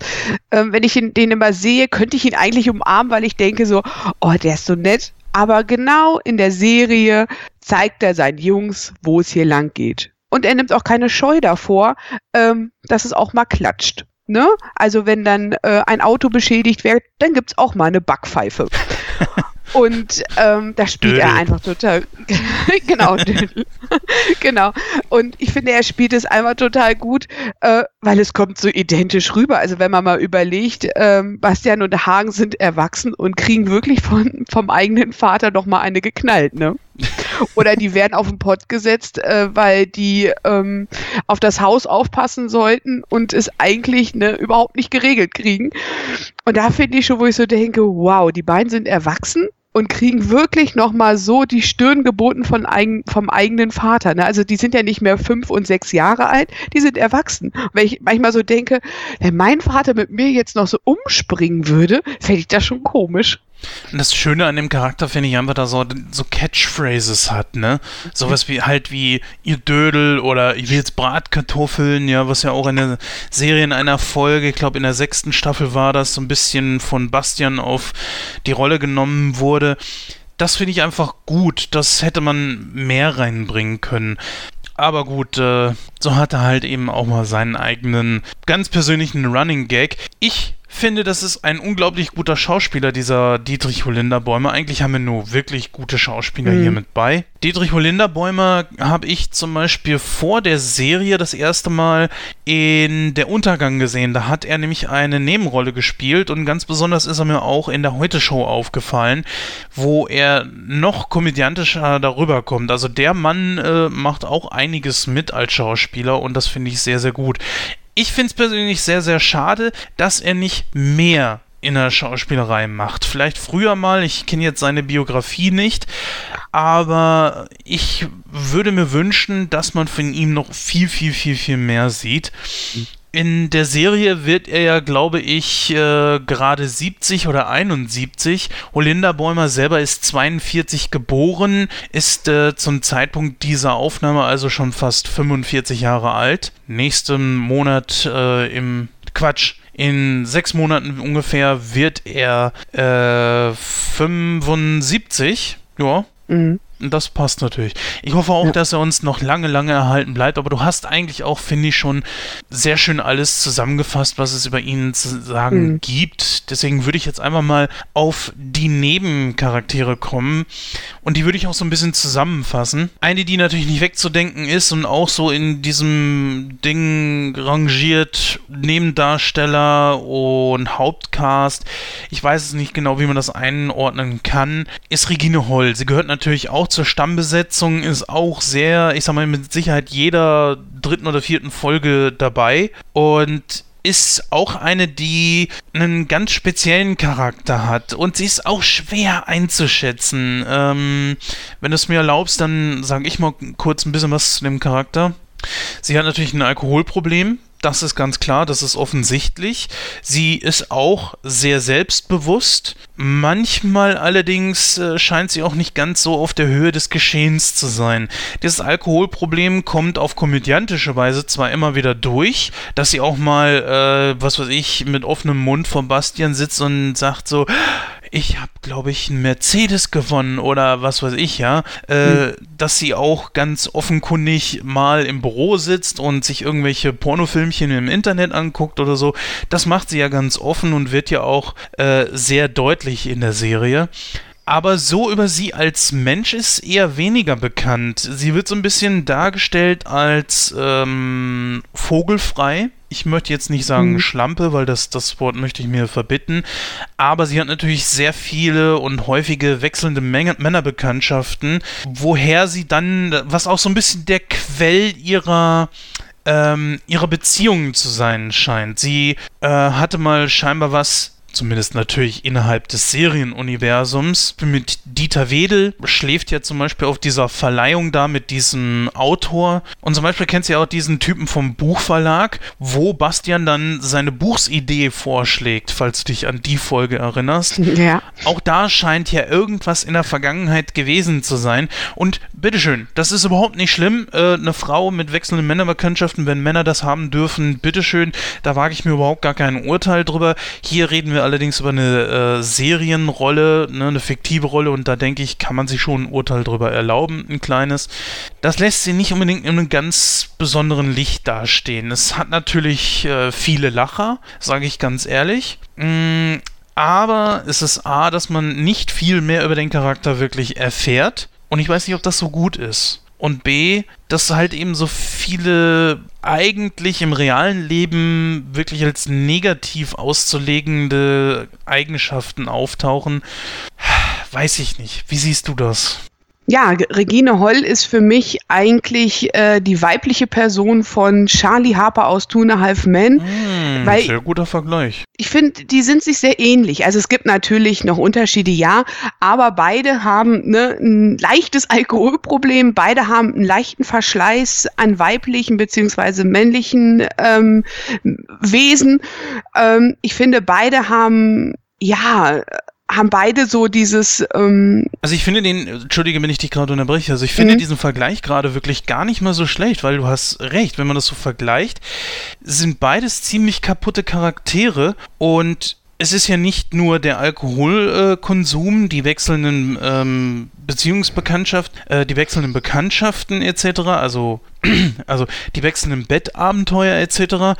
Es ist ja sogar auch, man merkt es ja hier und dort, äh, dass Regine auch gar nicht mal abgeneigt ist, äh, mal einen Joint zu rauchen oder sowas. Und mhm. genau sowas in der Richtung macht ja auch Charlie. Also das, der, der Drogenkonsum ist bei beiden ja auch schon wirklich da. Also das Gefühl, was ich bei den beiden habe, ist einfach, dass die, glaube ich, sehr einsam sind. Ne? Und deswegen, glaube ich, auch so in diese Extremen rutschen, in die Extreme rutschen.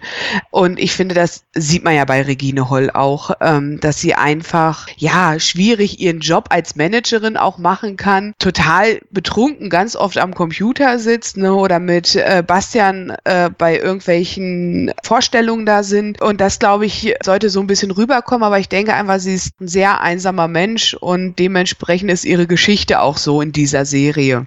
Ja, würde ich ähnlich sehen. Ja, dann würde ich sagen, haben wir soweit erstmal die Hauptcharaktere und die wichtigsten Nebencharaktere durch. Widmen uns jetzt einfach mal den einzelnen Staffeln und dort werden wir natürlich auch auf verschiedene Leute zum Beispiel eingehen, wie zum Beispiel Hugo Egum Balder oder Michael Kessler und natürlich auch Charaktere wie zum Beispiel Jo etc. Ja, in der ersten Staffel, äh, ich würde sagen, die ist so durchzogen von dem Zusammenziehen von Anne und Bastian. Das ist, glaube ich, so der Grundpfeiler dieser, dieser Staffel. Sie umfasst acht Serien und ist 2006 das erste Mal ausgestrahlt worden produziert natürlich im Jahr 2005. Und hier lernen wir erstmal die ganze Serienwelt kennen. Und ähm, ich finde, da hat man schon einen sehr, sehr guten Einstieg geleistet. Was äh, hast du für ein Gefühl, wenn du an die erste, Se äh, die erste Staffel zurückdenkst? Ja, also wie du gerade schon gesagt hast, äh, man lernt erstmal die ganzen Charaktere kennen, wo man aber, finde ich, sehr, sehr schnell reinkommt. Und ähm, wenn man einfach Serien liebt und offen immer für alles ist, äh, versteht man auch schnell die Zusammenhänge und weiß, wer mit wen und ähm, wie die ganze Konstellation ist. Ähm, das haben die ganz gut umgesetzt. Und ähm, es ging ja auch ziemlich schnell, ging es ja darum, ähm, was da das Hauptthema ist. Ich finde immer, die haben so pro Staffel immer so ein Hauptthema Thema. Und das ist ja in der ersten Staffel auch ganz klar, äh, dass es einfach darum geht, dass, dass Anne und Bastian noch nicht zusammen wohnen. Ne? Und wie so die ersten Folgen ähm, sind, wo die nicht zusammen wohnen und wie das mit der Bruck nebenan ist. Das finde ich, kommt ja alles da erst so ähm, ins Rollen eine Lieblingsfolge aus der ersten Staffel? Ja, auf alle Fälle. Der Flohmarkt. Das ist einer meiner Lieblingsfolgen, weil die einfach total gut gemacht ist. Es passiert total viel in der Folge. Ja, und deswegen finde ich die sehr spannend und sehr aufregend. Und es geht auch wieder so in diesen Charakter, das, was wir ja vorhin schon gesagt haben, äh, seine Hobbys, die er hat und ähm, Anne, die einfach Sachen verkaufen will, die für sie total unwichtig sind. Du hattest ja vorhin schon erzählt mit der Kassette und sind so einige Sachen, die, die mit in die Kiste gelandet sind. Dann gibt es noch eine eine, oh, hilf mir kurz, eine Halligalli-Tasse? Nee, nicht eine Halligalli, ach Eine Dalli-Dalli-Tasse. eine Dalli-Dalli-Tasse. Halligalli ist ein Spiel. Eine Dalli-Dalli-Tasse, die Bastian Pastewka eigentlich nur oben drauf gestellt hat, weil er seinen Kaffee getrunken hat und äh, die aus Versehen einfach mit in der Kiste gelandet ist. Und ja, und darüber spielt sich alles. Es geht vom Einkaufen, äh, Anne braucht unbedingt obes, weil sie einfach ähm, ihre fraulichen Probleme hat, dementsprechend auch ziemlich genervt ist, ähm, ja, bis zu einer Auseinandersetzung im Supermarkt. Ja, dann geht's einfach weiter auf dem Flohmarkt, wo man sich dann auch wieder trifft. Ja, und da fängt dann der große Kampf auch an. Genau, Gastauftritt von äh, Martin Semmelrogge der dort Bastian tierisch auf den Nerven geht, weil der dann glaubte, dass der ein Alkoholproblem hat. Ja, die, die finde ich eigentlich auch ganz putzig, die Folge. Ich habe allerdings eine andere Lieblingsfolge, aber zu dieser Folge sei noch gesagt, so ähm, ist ja mit einer der ersten äh, Auftritte eines Prominenten. Meine Lieblingsfolge aus der ersten Staffel ist der Mietvertrag, wo Anne und Bastian, das ist äh, ähm, wo Anne und Bastian dann sich eine Wohnung angucken und Anne gefällt diese Wohnung natürlich unglaublich gut. Bastian will das eigentlich eher nicht so, weil ihm die Wohnung überhaupt nicht gefällt und eigentlich will er ja auch gar nicht umziehen und ich glaube, er will schon mit Anne zusammenziehen, aber mh, hm,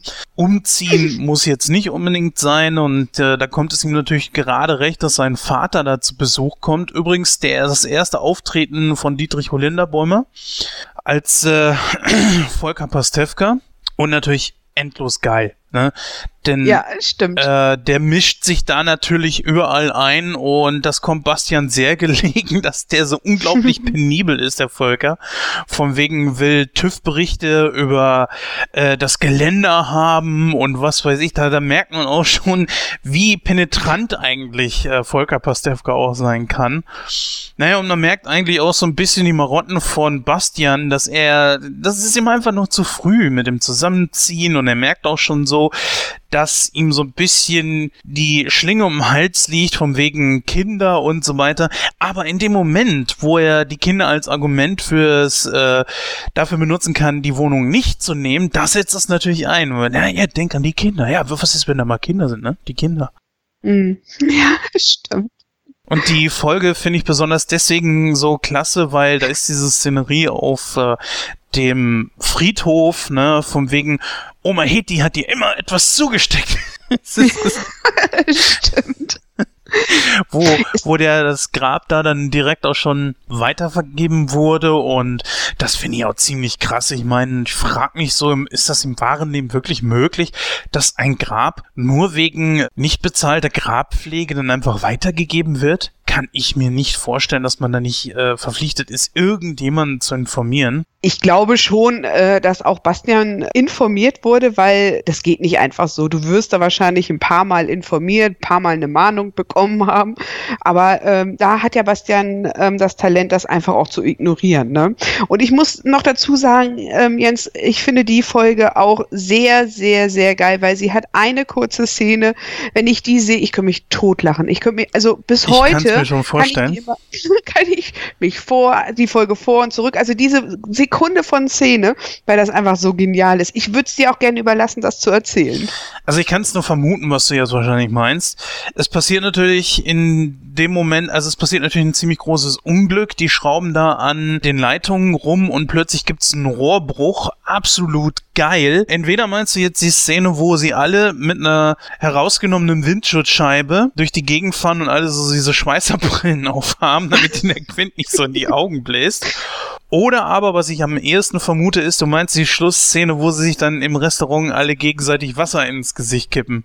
Nein, ich finde als erstes die Szene, und ab da fängt es für mich an, die Szene, wo dieses Rohr aus dem Fenster fliegt, wo die alle unten stehen und dieses dieses Rohr oder was das ist aus dem Fenster fliegt und natürlich dann halt bei Bastian in die Scheibe, in die Autoscheibe rein. Und die Szene finde ich so genial, weil die einfach vorher eine heiße Diskussion darüber haben, ne? Und ich glaube, Anne sogar sagt, lass die Finger davon, ne? Und äh, Hagen und äh, Volker natürlich den absoluten Plan haben und wir brauchen den Schlüssel und den Schlüssel und gib mir mal das und dann, und dann fliegt dieses Teil da aus dem Fenster. Und das ist so eine Situationskomik, wo ich mich echt krank drüber lachen könnte. Naja, dann kommt natürlich, dass die dann äh, mit den Schweißerbrillen dann nach Hause fahren.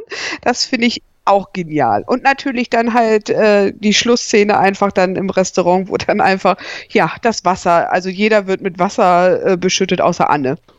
Ja, dann gehen wir mal direkt über zur zweiten Staffel. Die ist dann wirklich durchzogen mit Umzug. Äh, es kommt die Einleitung mit äh, die Strategie der Schnecke. Vorher noch den eben schon angesprochenen Gutschein. Da sind wir ja schon ein bisschen drauf eingegangen. Die Strategie der Schnecke, der gute Mann von oben, dessen Name mir jetzt gerade nicht einfällt, ist aber auch nicht so wichtig. Der jedenfalls äh, stirbt und Bastian und Anne bekommen dessen Wohnung. Ja, es gibt den ersten Zweiteiler. Der Werbetrailer fand ich nicht so toll. Irgendwie, äh, ich kann mir die, die Doppelfolge gerne angucken, aber es ist nicht so mein Ding irgendwie.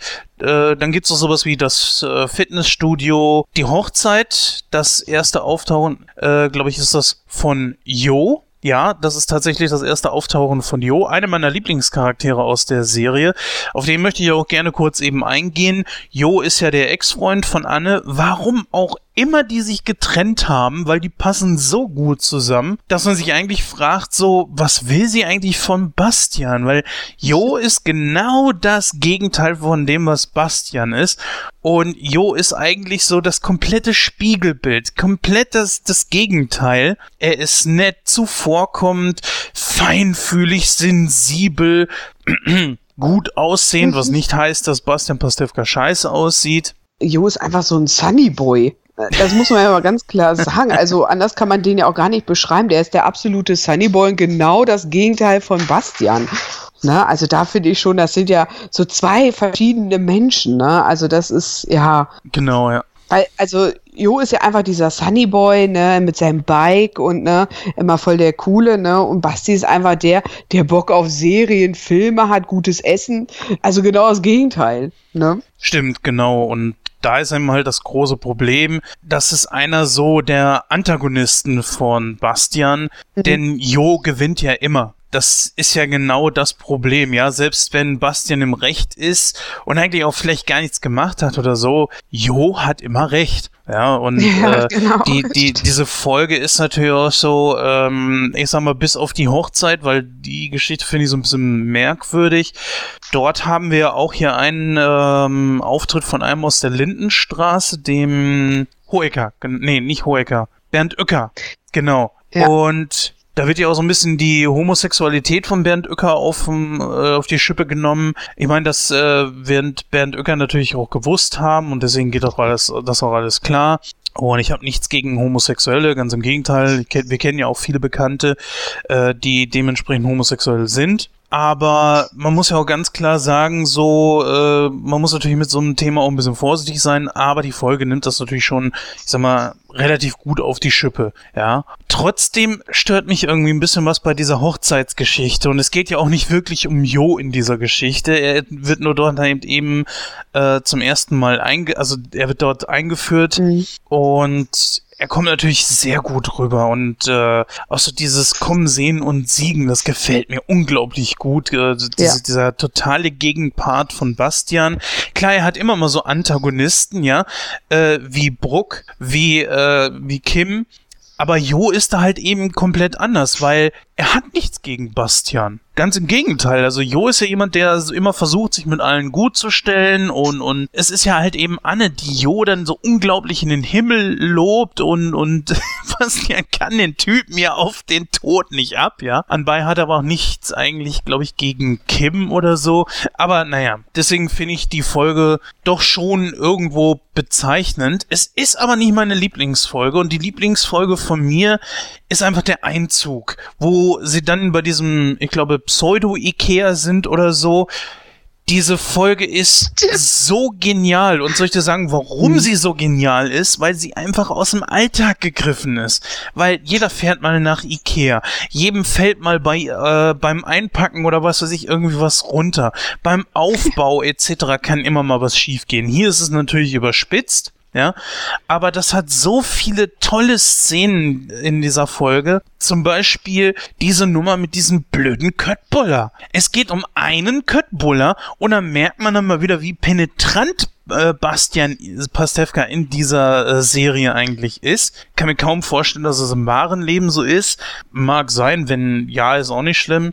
Auf jeden Fall ist er so penetrant, er geht dann nochmal hin und sagt, hier, ich habe dann einen Kottböller zu wenig. Und sie sagt, nö, das, ich habe damit zwölf drauf gemacht. Wobei äh, er eigentlich selber schuld ist, weil es kommt ja raus, dass er das, den Kottböller hat fallen lassen irgendwie. Und sie, dann gibt ihm die Verkäuferin einen neuen Teller und er sagt dann, ohne Preiselbeersoße bitte. Und ey, die kriegt dann auch schon fast einen halben Föhn. Die, die Leute stehen da an und ihm ist so scheißegal, ja. Er will da, steht da auf sein Recht. Nein, ich habe hier für zwölf Köttboller bezahlt, dann wir auch zwölf haben. Und das ist auch wieder so charakterbezeichnend, aber auch so genial, diese Szenerie, mhm. wie die sich auch diese Küche da aussuchen, ja, mit pinken Fronten. Alter, was geht denn mit denen ab, ey? Das ist doch kein Wunder, dass die runtergesetzt sind, dachte ich mir damals.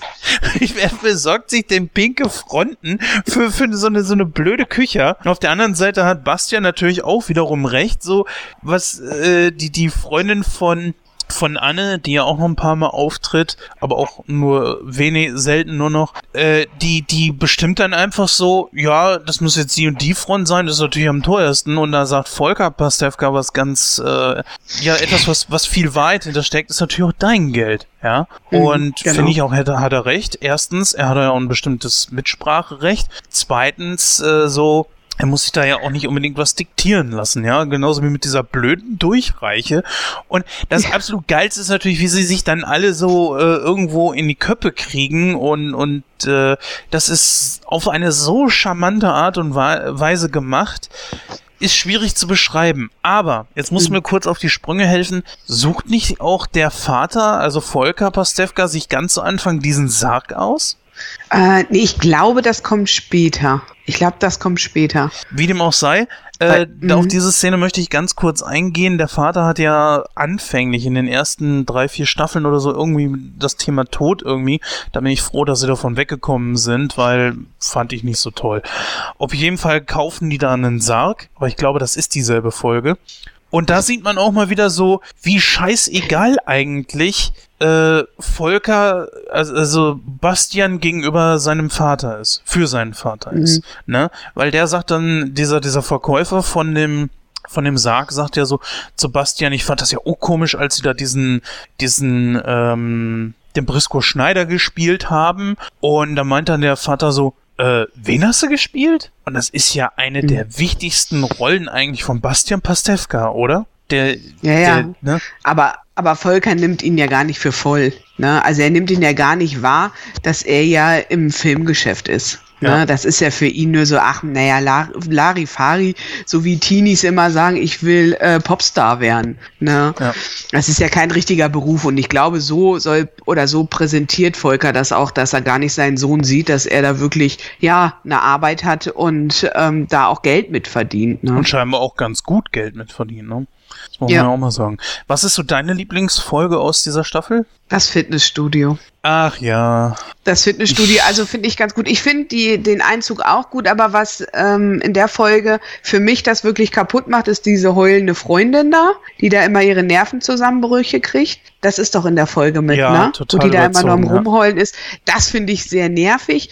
Es gab einen Spruch, aber ich komme auch nicht mehr drauf, den glaube ich Hagen ging es um diese Farben, ne? Das sind doch alles. Ach ja, das sind doch alles Komplementärfarben, ja? ja genau, Und so geil die, in der Einzug ja auch so, wo die da auf diese Fliese klopfen und dann extra noch wie so totale Experten so hochgucken, hochhalten ja. und ob die auch so ebenerdig ist und so. Ja, und, und auch so, äh, das war, warte mal, lass mich mal kurz überlegen, wie war denn das? Äh, das sind doch Erdtöne, die spielen miteinander. Genau. Was habe ich genau, mich die weggelegt? Diese Gestikulation dabei war so Hammer. Aber warum bei und dir unbedingt das Fitnessstudio? Das musst du mir genau erklären. Ähm, ganz einfach, weil Bastian mit äh, Kim zusammen ins Fitnessstudio geht und ich finde einfach erstmal dieses Durchhaltevermögen, was beide haben. Ne, äh, das ist ja sehr gering. Ich weiß gar nicht, die sind nach einem Tag haben sie schon Hausverbot oder nach, nach zwei den Tagen? Ersten paar Stunden schon. Oder, oder nach Minuten. den ersten paar Stunden, genau. Ne, weil, ähm, ja, die halt, ähm, ja, wie es immer so ist, tausend Missverständnisse und im Fitnessstudio laufen halt Fernseher und ähm, Bastian unterhält sich mit Kim über die, die, die, die fetten Schweine im, ähm, im Fernsehen, was da läuft. Und vor denen ist halt eine Frau, die ein bisschen korpulenter ist. Und die bezieht das natürlich alles so auf sich und so. Und Bastian versucht halt zu erklären, nee, das hat jetzt was mit der, was da gerade im Fernsehen lief. Und in dem Moment kam aber schon wieder was ganz anderes im Fernsehen. Das ist echt gut gemacht. Und einfach diese Tatsache, dass es überhaupt nicht funktioniert und dass die, wie du gerade sagst, nach ein paar Stunden ja ähm, im Fitnessstudio dann auch Hausverbot hatten, ne? Und das finde ich einfach, das ist gut gemacht, ne? Und da ist wieder so dieses, ach so blöde Missverständnisse, ne, äh, die auf zu sowas Großem sind und wo man sagt, oh nee, guck mal, es lief gerade im Fernsehen und es läuft gerade schon wieder nicht und der andere glaubt dir das nicht und das finde ich wurde echt gut gemacht und einfach diese Konstellation Bastian und Kim, ne, das, mhm. das war auch wieder so, auch beide haben keinen Bock und beide müssen was machen, weil Anne einfach sagt, naja, Bastian, du hast ja auch ein bisschen viel Speck auf dem Rippen und so und das ist wirklich echt gut gemacht und ich glaube, fängt nicht die Folge sogar so an, äh, als sie mit dem Drachen steigen? Äh, ja. Das zeigt das, das ist doch die, ja. genau. Und schon dieser Einstieg, ne? wie Bastian dann große Backe hat, ne? dass äh, Kimberly mit dem Drachen laufen soll, ne? Und lauf, kleine Kimberly, und lauf, ne? Es ist schon, ja, richtig gut gemacht. Und ähm, deswegen mag ich die ganz gerne. Wie gesagt, ich mag auch den Einzug, aber es hört bei mir dann auf, als diese nervtötende Freundin dann da ist.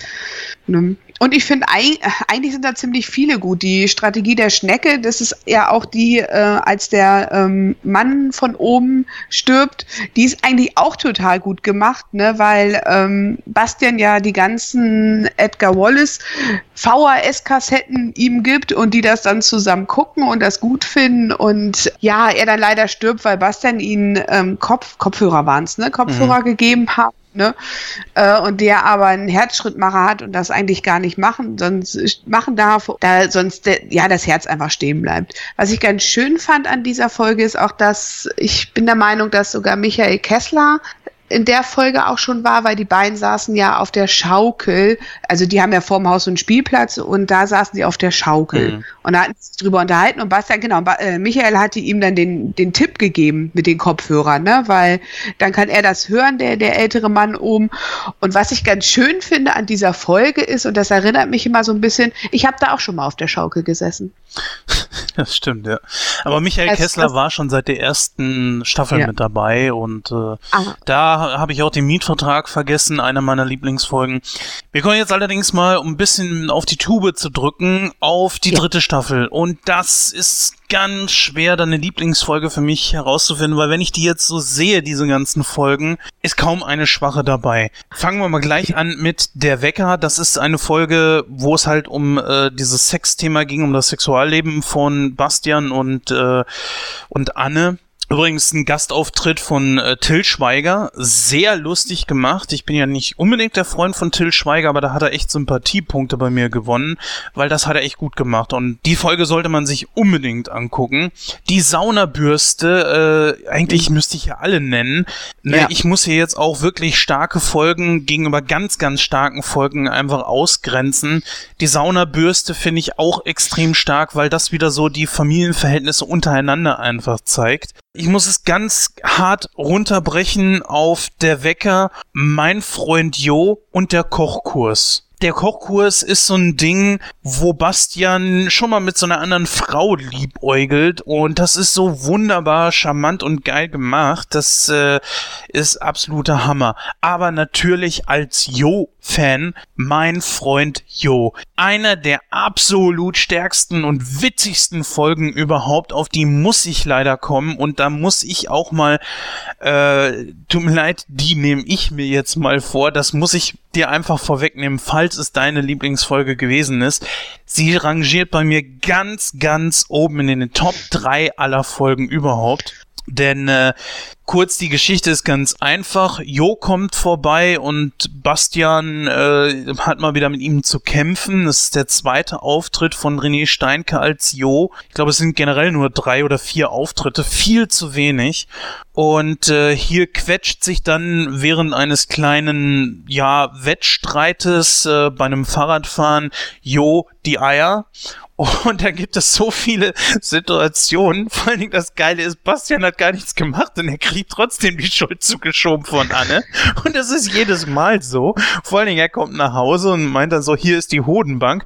Ja, ja, ich habe mir seine Hoden schon angesehen. Was, du hast dir seine Hoden angesehen? Ja, ich bin immerhin Krankenschwester und nee, mhm. das machst du nicht nochmal. Er nimmt dir die Hodenbank weg und geht damit.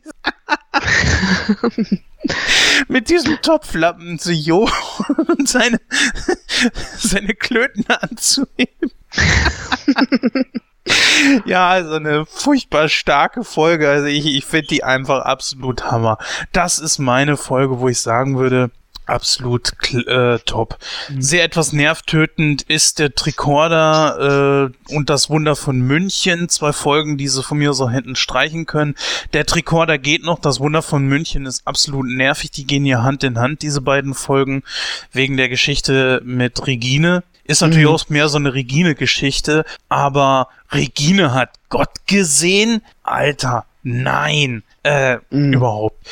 Aber gut, ich will dir jetzt auch ein bisschen Bühne überlassen, denn sonst, äh, wie gesagt, ich finde, das ist wahrscheinlich die mhm. stärkste mhm. Staffel überhaupt. Ja, also ich sehe das genauso. Staffel 3 ist einer auch meiner Lieblingsstaffel, muss ich wirklich sagen, weil ja, es gibt wirklich nur zwei, die hattest du auch gerade genannt, der Tricorder und das Wunder von München, weil ähm, ich finde die Storys einfach total doof, ne? Dass äh, Regine da irgendwie so total abdreht und ähm, ja, ne, da in der Kirche sitzt und betet und so ein Gedöns. Brauche ich nicht. Brauche ich wirklich nicht. Alle anderen Folgen finde ich sehr, sehr geil. Ob es jetzt die Schönheits-OP ist, die total gut gemacht wurde und meine allerlieblings Folge ist in der Staffel, ah, ich kann, ich kann mich, bin ganz ehrlich, ich kann mich überhaupt nicht entscheiden. Also mein Freund Jo auf alle Fälle der Kochkurs ähm, finde ich auch sehr, sehr gut gemacht. Und ich finde es so schön, dass es da in dem Kochkurs einfach ähm, darum geht, Anne will äh, mit Bastian zusammen kochen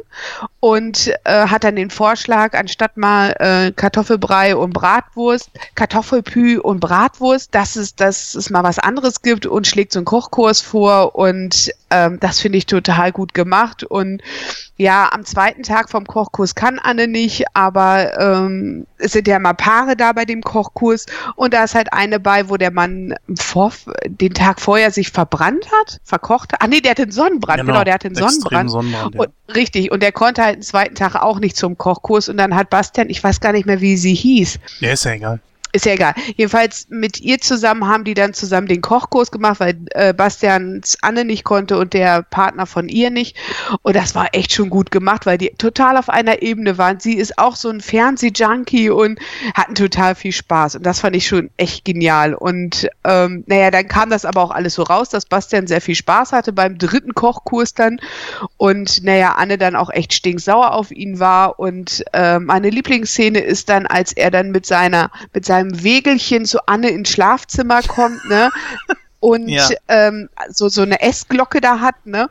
Ja, und Anne dann zu ihm sagt, wenn darunter jetzt Kartoffelpüree und Bratwurst ist, schmeiße ich das aus dem Fenster. Und naja, Bastian geht volles Risiko ein und sagt, na, wenn du das meinst, und wollte das eigentlich so drehen, er hätte jetzt was Tolles gekocht. Naja, also man sah dann in der Endszene nur noch äh, den Teller fliegen aus dem Fenster durchs und geschlossene Fenster, ne? Durchs geschlossene Fenster, ja, natürlich. und es war natürlich klar, es war Kartoffelpüree und Bratwurst.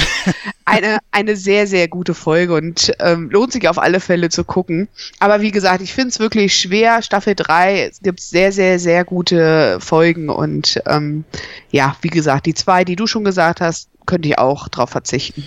Ja, ich möchte einen Tag mit Frau Bruck noch kurz erwähnen, wo die beiden sich halt mal näher gekommen sind, Bastian und Frau Bruck da sind so ein paar Dinge gefallen, warum sie sich denn eigentlich nicht mögen. Und man hat dann auch schon so die Gegensätze mal ein bisschen aufgezeigt. Warum, weshalb und weswegen. Und deswegen ist diese Folge, finde ich, sehr, sehr wichtig.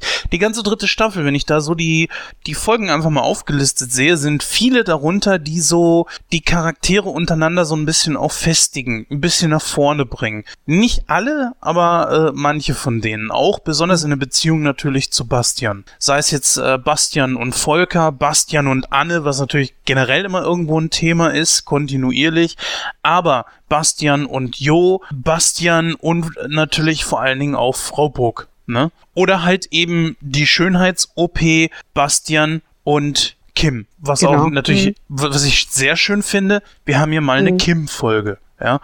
Und was auch schön ist, dass, finde ich in der Folge, ein totaler Familienzusammenhalt. Ne? Also absoluter Familien, weil Kimberly will sich ja nun operieren lassen. Ne? Und alle stehen dann da und äh, füllen Zettel aus, weil sie sagen, naja, bei mir ist ja das, bei mir ist ja das, ach, das könnte ich ja auch. Ne? Und das finde ich schon wirklich so der absolute Pastewka-Familienzusammenhalt. Ja, und wer will sich wirklich operieren lassen? Michael Kessler. ja. Gut, kommen wir mal auf die vierte Staffel. Ich glaube, hier ist es ein ja. klein bisschen einfacher, da eine, eine Folge rauszufinden.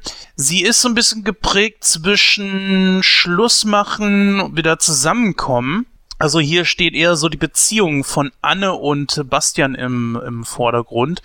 Denn ähm, es gibt hier die, die Folge Das Experiment. Da fängt das Ganze an, dass Anne und er sich äh, so ein bisschen auseinanderleben, beziehungsweise sie sagt ihm, du, äh, ich habe langsam die Schnauze voll von deinem Fernsehkonsum und er dann sagt, ich kann auch ohne, machen wir doch ein Experiment, wenn du so und so lange und das hält Bastian natürlich nicht aus und er belügt Anne. Daraufhin machen die beiden einfach mal eine Beziehungspause. Darüber hin zieht dann äh, während dieser Zeit zieht dann Bastian bei äh, Hugo Egon Balder ein. Eine, ich sag mal, also es ist dann die WG, eine Hugo Egon Balder Folge. Natürlich Bastian Pastewka immer im Vordergrund, das ist ganz klar. Aber die beiden harmonieren hier auch sehr gut zusammen und äh, hier lernt Bastian auch ein bisschen über sich selbst.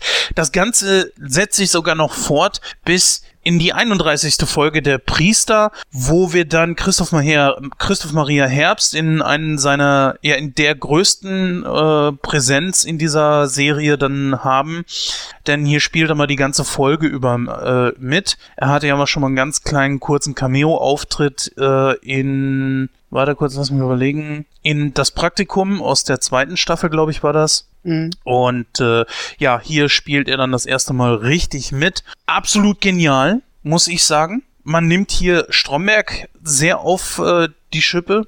Aber es ist ganz schwierig für mich zu sagen, hier ist jetzt eine absolute Lieblingsfolge. Es gibt auch ein paar, die so ein bisschen ähm, hervorstechen zwar, aber mh, mm, ja, der Pilates-Kurs ist zum Beispiel eine ja. Folge, wo ich sagen würde, ja, die sticht jetzt zum Beispiel für mich so ein bisschen hervor. Es gibt eine, die ist absolut abgrundtief nervig. Ich bin da mal so ehrlich, dass die 35. Folge der Tarif. Äh, das ist die Folge, wo Bastian sich diesen komischen Journalistentarif äh, aneignen möchte. Der möchte da wechseln, das ist ein Handytarif. Dann ist er die ganze Folge über halt eben immer dran und versucht diese Hotline da zu erreichen. Äh, das Ganze gipfelt dann ja, dass das sogar tatsächlich auf der Beerdigung von Onkel Rainer passiert, der mit seinen lustigen Bildchen da und nervt dann ja wirklich alle und ehrlich gesagt, er hat sogar mich genervt, denn diese Folge ist überhaupt nicht meins. Wenn ich jetzt aber sagen würde, es gibt eine Lieblingsfolge, würde ich schon sagen, es ist die mit dem Christoph Maria Herbst, weil Christoph Maria Herbst hier sehr gut ist, die ganze Folge an und für sich sehr, sehr gut ist. Und der Pusher, das ist die erste Folge von der vierten Staffel, ne, wo es halt ähm, damit anfängt, dass Kim Gras verkaufen möchte, um den Führerschein zu finanzieren ja. und Bastian ihr das Zeug wegnimmt und dann selber anfängt, das zu verkaufen. Einfach nur herrlich. Das ist eine Folge, die man sich unbedingt angucken muss. Kannst du denn eine ganz spezifische Folge sagen, wo du sagst, das ist meine Lieblingsfolge der vierten Staffel? Hm, es fällt mir schwer, weil ich finde, in der vierten Staffel ist es ähm, teilweise sehr schräg. Also es sind so, es ist so extrem alles, wo ich so sage, so, äh, also welche ich ganz gut finde, ist der Kratzer, ne, als die, ähm, ja, ach, wie war das denn da nochmal? Äh, Soll ich es sagen? Die wollen, ja, ich kann genau, die Folgen alle auswendig. Wenn ich es auch manchmal nicht unbedingt dem Titel zuordnen kann, aber ist im Grunde genommen ganz einfach. Es geht um das Haus am Scharmützelsee, deswegen Scharmützel, möchte nämlich genau. Volker Pastewka seine beiden Söhne sehen, macht ihnen dieses Angebot und möchte dann Bratkartoffeln essen. Und dann möchte Bastian, weil er mit seiner Wanne da, mit seinem dicken Bauch halt nicht hinter den Tisch passt, das Ding vorrücken und verursacht dabei einen Kratzer auf dem Parkettboden. Und daraufhin ist Volker natürlich sauer. Scheiß Bratkartoffeln sind auch angebrannt. Flipp aus hier! genau, ich flippe aus hier. genau, und deswegen holen sie sich so ein paar mhm. Leute vom sogenannten Schwarzarbeiterstrich. Genau. Und äh, irgendwie gerät dann auch Bastian an einen seiner alten Mentoren, dem, frage mich jetzt nicht, wie er heißt, ich glaube dem Jost, ne? So hieß ja, er, glaube ich, der ihn ja entdeckt hat, seiner Aussage ja. nach. Und äh, Bastian will ja mit dem nichts zu tun haben und der Jost möchte unbedingt, dass Bastian mit ihm wieder in dieser alten Schachtel auftritt, was ja so ein altes äh, Theater, Theater ist, ist ne? genau. Mhm. Und äh, irgendwie kommt aber die Polizei hinter diese beiden diese beiden Schwarzarbeiter und Bastian äh, tischt den beiden Polizisten dann eine unglaublich doofe Geschichte auf, dass die beiden Schwarzarbeiter als dick und doof in dieser alten Schachtel auftreten. Das ist jetzt die Geschichte, ich hätte, wüsste nicht, wie man es genau. verkürzen könnte.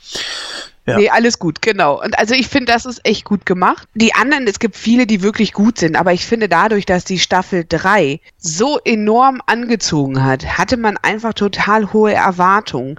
Und man wollte das Level, also ich wollte das Level weiterhin haben. Und ich finde, das haben sie ah, in Staffel 4 nicht so ganz schaffen können. Ne? Also der Pusher, den du ja vorhin schon gehabt hast, ne, den finde ich auch total gut als Bastian das äh, Gras. Nee, das ist ja kein Gras, das ist ja. Ähm, Doch, es ist Gras. Weiß ich gerade nicht. Nein, nein, nein, nein. Das White ist Widow. Ähm, White Widow. White genau. Widow oder Green Widow? Irgendwie sowas in der Richtung. Ja, irgendwie so. Und da spielt Bastian schon, also spielt er echt schon eine coole Sau, muss man ja wirklich sagen, ne? mit seiner Sonnenbrille und seinem Päckchen und so. Und na, das finde ich so geil an der Folge ist, ähm, dass, dass er dann Kimberly das Geld gibt, ne? und die großkotzig, wie sie ist und sagt, naja, ich hätte aber noch mehr rausgeschlagen, ja. ne? Und er war so stolz damit. Was man ja auch erwähnen muss, ist die große Kontinuität der Serie, weil hier gibt es ein sehr gutes Beispiel, nämlich in Der Priester, wo halt Christoph Maria Herbst mitspielt. Das geht ja viel darum, dass sie diesen Film drehen wollen, den sie in Der Wecker bereits schon in der dritten Staffel angesprochen haben. Da werden viele Leute genannt, äh, unter anderem äh, zum Beispiel Till Schweiger, der da in diesem fiktiven Film mitspielen soll. Und äh, er soll ja Willy Brandt spielen, klar. Till Schweiger als Willy Brandt. Der wird sie im Grabe umdrehen. Äh, und natürlich viele andere Leute. Und die siehst du dann zum Beispiel in diesem Vorspann. Und es wird ja fiktiv tatsächlich genau dieser Film dort in dieser äh, Folge gedreht. Und das finde ich sehr, sehr geil, denn äh, sowas mag ich einfach, wenn vor allen Dingen auch auf Kleinigkeiten Rücksicht genommen wird. Was man allerdings sagen muss, ist, und ich kapiere es bis heute nicht so ganz. In der dritten oder vierten Staffel hat sich die, ähm, hat sich die Wohnung, die neue, wo Anne und Bastian ja jetzt drin wohnen, ich glaube im zweiten Stock, glaube ich. Ne, die müssten im zweiten Stock sein, ne? Ja, Erdgeschoss. Nee, erster Stock ist es. Auf jeden Fall, eher, egal ob erster oder zweiter Stock, die Wohnung hat sich verändert. Weil die Wohnungstür ist normalerweise, wenn du sie aufgemacht hast, in der zweiten Staffel so, dass du direkt auf die Treppe nach unten geguckt hast, beziehungsweise nach oben. Mhm. Ab der dritten Staffel ist das, glaube ich, sogar schon. Nee, ab der dritten oder vierten, irgendwo da, legt mich nicht drauf fest, ist es so, dass wenn du die äh, Wohnungstür aufgemacht hast, hast du direkt auf eine Wand geguckt und dann war links die Treppe. Und genau das ist das, was ich dabei einmal nicht kapiere. Warum und weswegen? Also nur, nur mal so ein kleiner Fun-Fact mhm. nebendran. Und äh, falls ich irgendwann mal die Gelegenheit habe, da irgendjemanden befragen zu können, werde ich dann auch mal fragen, warum er das gemacht hat. Auf jeden Fall hat sich die Beschaffenheit der Wohnung auf jeden Fall verändert. Gut, gibt es irgendwas Besonderes an der vierten Staffel, was du anmerken möchtest? Nee. Okay, dann gehen wir mal über zur fünften. Für mich so eine Übergangsstaffel irgendwie. Mhm. Es ist auch die letzte, die in der sogenannten Emmerstraße in Köln äh, gedreht wurde. Danach hat ja die Szenerie komplett gewechselt. Man ist zwar innerhalb von Köln geblieben, aber gut, da kommen wir gleich drauf. Ich finde, man hat hier auch viele Charakterfolgen wieder mit drunter in der fünften Staffel. Äh, ich würde jetzt dann tatsächlich auch gleich mal meine Lieblingsfolge damit reinschmeißen, nämlich das Brot. Und das ist da, wo äh, Bernd das Brot einen Cameo-Auftritt hat und Bastian sich irgendwie die Haare mit irgendeinem so Hanfshampoo äh, wäscht und dann meinte man, er würde Bernd das Brot sehen. Das ist zum einen natürlich auch so eine Geschichte, wo er zusammen mit Frau Bruck dann, äh, ich glaube, Boot fahren geht oder so. Weil er meint, sie ist die Ursache dafür. Ist sie auch, aber anders als er gedacht hat. Auf jeden Fall äh, rät ihm so eine Psychologin dann, ähm, sich mal mit ihr auseinanderzusetzen. Und die beiden merken in dieser Folge dann einfach so, ja, die beiden haben tatsächlich irgendwie was miteinander gemeinsam. Was dann am Ende der Folge dann aber auch wiederum äh, revidiert werden musste. Richtig geile Szene war, die beiden sind auf einmal total dicke miteinander. Bastian kriegt heraus, scheiße, es ist das Hanfshampoo, geht runter zu Verbruck, klopft oder klingelt, sie macht auf und jetzt kommt das, Sie lächelt, als sie ihn sieht, was ja sonst gar nicht so der Fall ist, weil die beiden ja jetzt dicke irgendwie miteinander sind und einen Draht zueinander gefunden haben. Und er kackt sie dann erstmal richtig von der Seite an und äh, Frau Bruck äh, kriegt erstmal, sie ist richtig so dieses Lächeln in, in so eine totale Enttäuschung geht und sie überhaupt nicht versteht, was denn jetzt überhaupt kaputt. Und da haben die Schreiber das Ganze natürlich sofort wieder umgedreht, weil man wieder alles auf Status Quo bringen äh, wollte. Und das, das, diese Szene fand ich so geil. Ich weiß nicht, was mich daran so fasziniert. Auf jeden Fall ist sie so ehrlich und so, so äh, ganz speziell irgendwie. Ich kann es nicht beschreiben. Und einfach absolut Hammer. Und zwischen den beiden setze ich ja das zum Beispiel auch in das vorhin ganz zu Anfang äh, von unserer heutigen Ausgabe, das Gewitter nämlich fort. Das hast du ja schon äh, ganz mhm. am Anfang angesprochen. Dann wird's allerdings auch schon schwierig. Ich persönlich würde einfach mal sagen, einen ganz dicken Ausreißer an einer schlechten Folge gibt es in dieser Staffel nicht. Aber wie sieht das bei dir aus? Hast du eine Lieblingsfolge? Also ich mag die Folge Den Antrag der Antrag.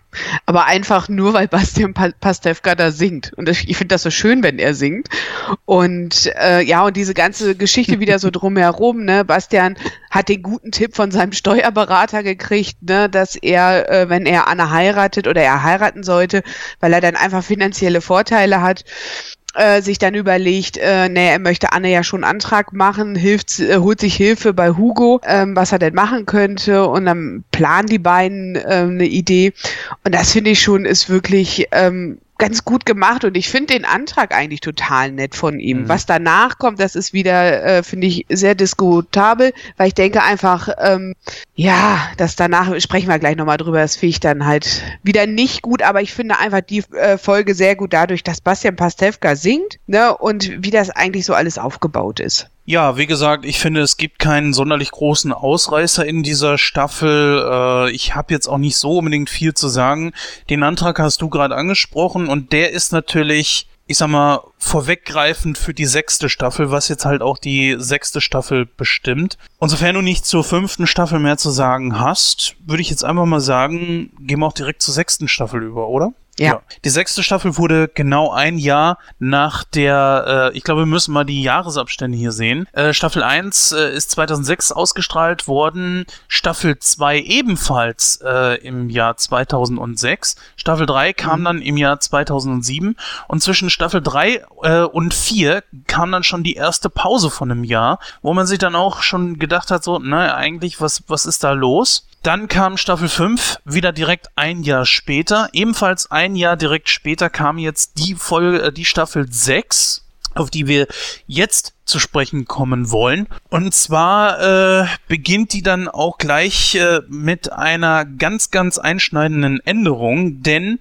es gibt einen Szenenwechsel. Man verlässt die Emmerstraße. Übrigens, äh, liebe Hörer, die Lara und ich waren bereits auch schon auf der Emmerstraße. Die gibt es wirklich. Gebt in das Navi einfach mal Emmerstraße in Köln ein. Ich glaube, die Nummer 6 oder 5 oder so müsste das genau gewesen sein. Ich bin mir nicht äh, ganz im Klaren. Ihr könnt das sogar aber auch auf äh, Wikipedia nachlesen. Und falls es dort gelöscht werden sein sollte, könnt ihr es auch auf jeden Fall ergoogeln. Wir schreiben das aber auf jeden Fall auch in die Crow Notes. Äh, wir sind da gewesen, haben uns die ganze Geschichte mal angeguckt. Weißt du noch, Lara, wann das gewesen ist? Das müsste auch 2012 gewesen sein, oder? Ja, 2012 und es war sehr, sehr kalt. Es war so ein kalter Wind gewesen, das weiß ich mhm. noch. Und, und es war so aufregend. Es war wirklich so aufregend. Du bist da so lang gegangen, hast das Haus gesehen, du bist so, so äh, vorne an dem Tor gewesen und dann hast du gedacht, wow, hier haben die alle mal gestanden, wie cool.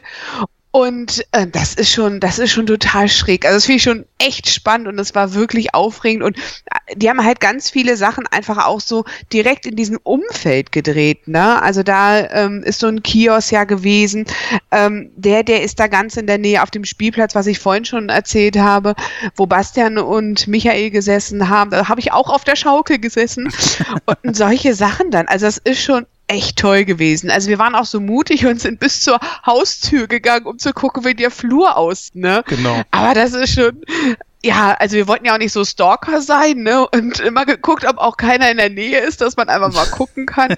Aber es war, war schon echt cool, muss man wirklich sagen. Und ja. ich glaube, war das nicht sogar so, wir konnten in die ersten Fenster reingucken und ähm, aber konnten nicht richtig was sehen. War das irgendwie war doch das auch, ne? Ja, was heißt direkt in die Fenster reingucken? Also was man so von außen halt eben sehen konnte. Für mich sah das so aus, als wären die Kulissen nicht ganz identisch gewesen. Was man auf jeden Fall sagen konnte, ist, dass der Treppenhaus äh, was man auf jeden Fall sagen konnte, ist, dass das Treppenhaus komplett anders ist. Also das, was man in der Serie sieht, ist nicht das gleiche Treppenhaus, was man dort in diesem mhm. Haus auch tatsächlich hat. Das ist ein ganz anderes. Passt ja auch mit der passt ja auch mit der Haustür nicht. Also wenn ja. du, es gibt ja Szenen, wo äh, die Bruck und Bastian oben stehen und du siehst unten die Holztür. Ja. Ne, und das ist ja äh, gar keine Holztür gewesen. Genau, und eigentlich sind das auch keine Wohnungen, zumindest nicht alle, denn unten rechts, wo eigentlich die Bruck wohnt, da ist eigentlich ein Zahnarzt drin. Und jedes Mal, wenn die äh, dort gedreht haben, da, wenn er mal hin, tatsächlich hinfahrt, da ist ein riesengroßes Schild dran, wo halt eben auch dafür geworben wird, hier ist jetzt Zahnarzt äh, Dr. So und so drin. Und mhm. das wurde dann halt jedes Mal, wenn die da gedreht haben, abgenommen. Also es äh, war schon wirklich sehr informativ, dort mal hinzufahren, sich das Ganze anzugucken. Leider habe ich nicht herausgefunden, wo jetzt diese neue Kulisse ist, die, also der neue Drehort, den man jetzt ab der sechsten Staffel benutzt hat. Da ist man nämlich nach äh, Köln-Marienburg umgezogen. Ob das wirklich in Marienburg ist, können wir leider nicht bestätigen, haben wir nicht herausgefunden. Ich habe auch mal versucht, per E-Mail habe ich einfach mal angefragt, äh, wo ist denn das? Kann man da vielleicht mal vorbeifahren? Und ich habe keine wirklich eindeutige Aussage bekommen. Aber wir bleiben dran und dann sagen wir euch irgendwann dann auch mal Bescheid, wenn wir mal Antwort bekommen sollten. Auf jeden Fall äh, die Wohnung, die wir ab der sechsten Staffel dann sehen, äh, das ist eine, die auch schon öfter von Sat 1, glaube ich mal, benutzt wurde. Und äh, hat man auch, glaube ich, in diversen Serien beziehungsweise Shows gesehen, wie, glaube ich, Ladykracher, Ladyland und sowas, wo verschiedene Sketche gedreht wurden, natürlich alles immer umdekoriert etc. Und ich glaube, das hat man dann einfach auch der Einfachheit, der Einfachheit halber auch gemacht, dass man die Szenerie einfach verändert hat. Ich hatte anfangs ein bisschen Probleme. Wie sah es bei dir aus? Ähm, nö, hatte ich überhaupt nicht, weil ich fand die Wohnung total schön. Also es war so einladend Und ähm, es ist ja schon so auch der, der gleiche Stil gewesen, so wie die andere Wohnung auch. Äh, es ist eine Altbauwohnung gewesen. Es hat hohe Decken und äh, große Fenster, große Räume. Und ich finde, die sind ja ihrem Stil trotzdem treu geblieben. Und ähm, deswegen konnte ich mich gut damit anfreunden. Ja, gut, äh, die ganze Szenerie war aber trotzdem äh, anders und ich persönlich, ähm, ja, es war anfangs ein bisschen merkwürdig, sich genau daran, ähm, man musste sich jetzt halt eben irgendwie umgewöhnen. Also anfangs war es halt ziemlich ungewohnt, aber bereits schon ab der zweiten oder dritten Folge habe ich mich dann schon dran gewöhnt. Und wenn ich ehrlich bin, ich finde die Szenerie sogar besser. Ja, man, äh, man hat das ja ganz schnell in einer Folge dann abgehandelt. Bastian und Anne sind umgezogen, aber Hagen, Kim und Frau Bruck sind dann ja auch schnell hinterhergekommen. Deswegen war das für mich eigentlich auch okay, weil ich fand das scheiße, weil so äh, jetzt, ich fand das eigentlich ziemlich gut, dass innerhalb der äh, Serie dann alle unter einem Dach gewohnt haben und dachte natürlich, als ich die erste Folge dann gesehen habe, äh, so innerhalb der ersten Folge, ach, eigentlich finde ich das doof, dass sie jetzt nicht mehr unter einem Dach wohnen und äh, dadurch würden viele der, der Standardwitze wahrscheinlich verloren gehen und dann geht es eigentlich immer nur darauf hinaus, dass irgendeiner zu Besuch ist oder so. Eigentlich hat ja auch Bastian jetzt nicht mehr so viele Gelegenheiten, mit Frau Bruck zusammenzustoßen oder mit Kim, was ja für wirklich viele Lacher gesorgt hat. Und dann bereits schon zum Ende der Folge war es ja schon offensichtlich so, die ziehen da ein. Und es passierte dann ja auch. Und dann war für mich schon so wieder die, die heile Welt in Ordnung. Und äh, es konnte eigentlich so weitergehen wie bisher mit einem Unterschied. Viel familiärer fand ich. Die ganze ja. Optik, äh, also das Haus war ziemlich gemütlich. Auch so, das Treppenhaus war sehr gemütlich. Fand die neue Wohnung unglaublich toll und äh, sie war, glaube ich, ein bisschen kleiner als die davor. Aber ja, ich fand das, ich fand das in Ordnung. Und für mich ein guter, gelungener Einstieg in eine neue Pastewka-Staffel. Und ich finde sogar Staffel 6 ist genauso wie Staffel 3. Ich finde, es ist einer der besten Staffeln mit. Außer natürlich die, die letzte Folge, der Junggesellenabschied, finde ich alle, die da so kommen, ähm, ziemlich, ziemlich gut. Also da haben sie, finde ich, wieder ordentlich angesetzt vom Niveau her. Und ähm, wie du gerade schon gesagt hast, dadurch, dass das so familiär geworden ist mm, und trotzdem aber diese ganzen Witze trotzdem geblieben sind, ähm, ja, es ist gut gemacht worden und ich, also ich mag die Staffel 6 total gerne und ähm, könnte mich heute, ich bin gerade noch so ein bisschen am überlegen, welches ist so meine Lieblingsfolge und ich finde es echt schwer, ne, weil jeder hat sowas für sich. Die erste finde ich ein super Einstieg wieder, ne, ähm, wie sie so aus der alten Wohnung ausziehen den Abschied von, von Hagen und von Svenja und von Kim. Dann kommen die doch und ziehen damit ein. Ne? Die erste Begegnung im, im neuen Haus mit dem Hausmeister. Ne? Oliver Pocher ist ja da auch noch. So dieser Einstieg dann, ähm, das ist wirklich gut gemacht. Ne? Also die haben guten Abschluss von der alten Wohnung zur neuen Wohnung, also den Neuanfang bekommen. Und ich finde, das zieht sich sehr gut so die nächsten Folgen dann ähm, wieder so wieder in das Pastewka-Schema rein. Ne? Also es ist also ich finde die Staffel sehr, sehr gut. Also auch hier ist es so, dass ich nicht direkt eine Lieblingsfolge habe, weil ich halt eben alle sehr, sehr gut finde.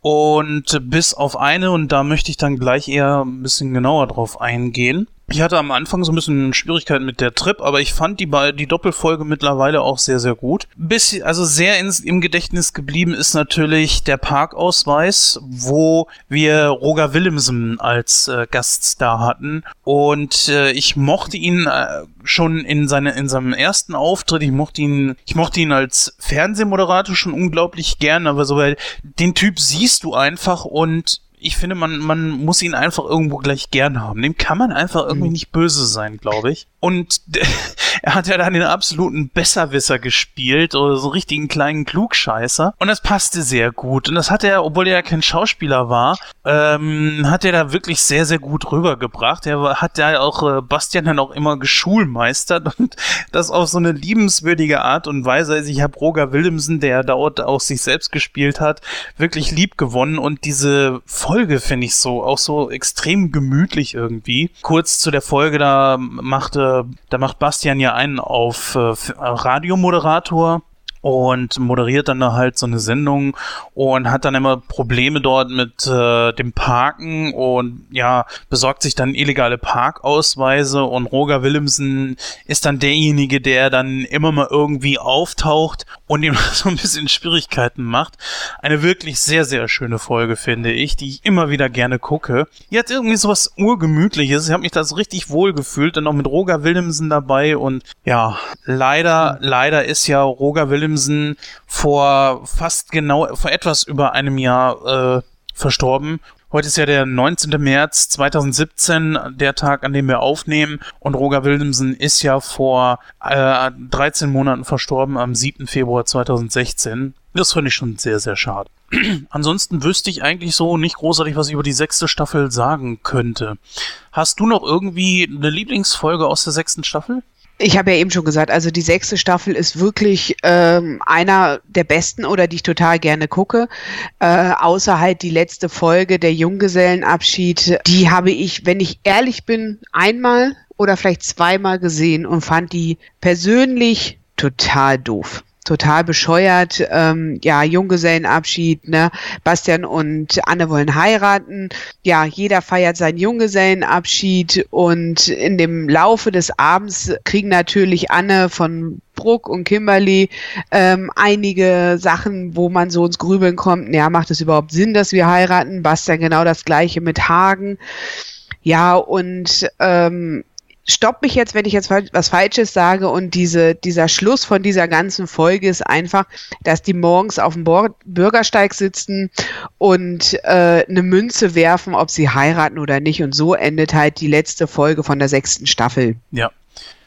Für mich einer wirklich der, der schlechtesten Folgen und ich gucke wirklich Pastafka gerne und ich finde auch zu 99 Prozent sind die Folgen richtig gut, aber das ist einer, wo ich sage, nein, geht für mich gar nicht. Ja, diese Folge wurde geschrieben von einem gewissen Roland Slavik. Ihr kennt mich ja, wenn mir etwas nicht gefällt, äh, dann versuche ich das eigentlich immer so ein bisschen in Watte zu verpacken und auch, äh, ich sag mal, schonend drüber zu bringen. Aber diese Folge ist der letzte Dreck, der absolut letzte Mist. Was auch immer man damit äh, bezweckt hat, so einen Dreck zusammenzuschreiben, weiß ich nicht.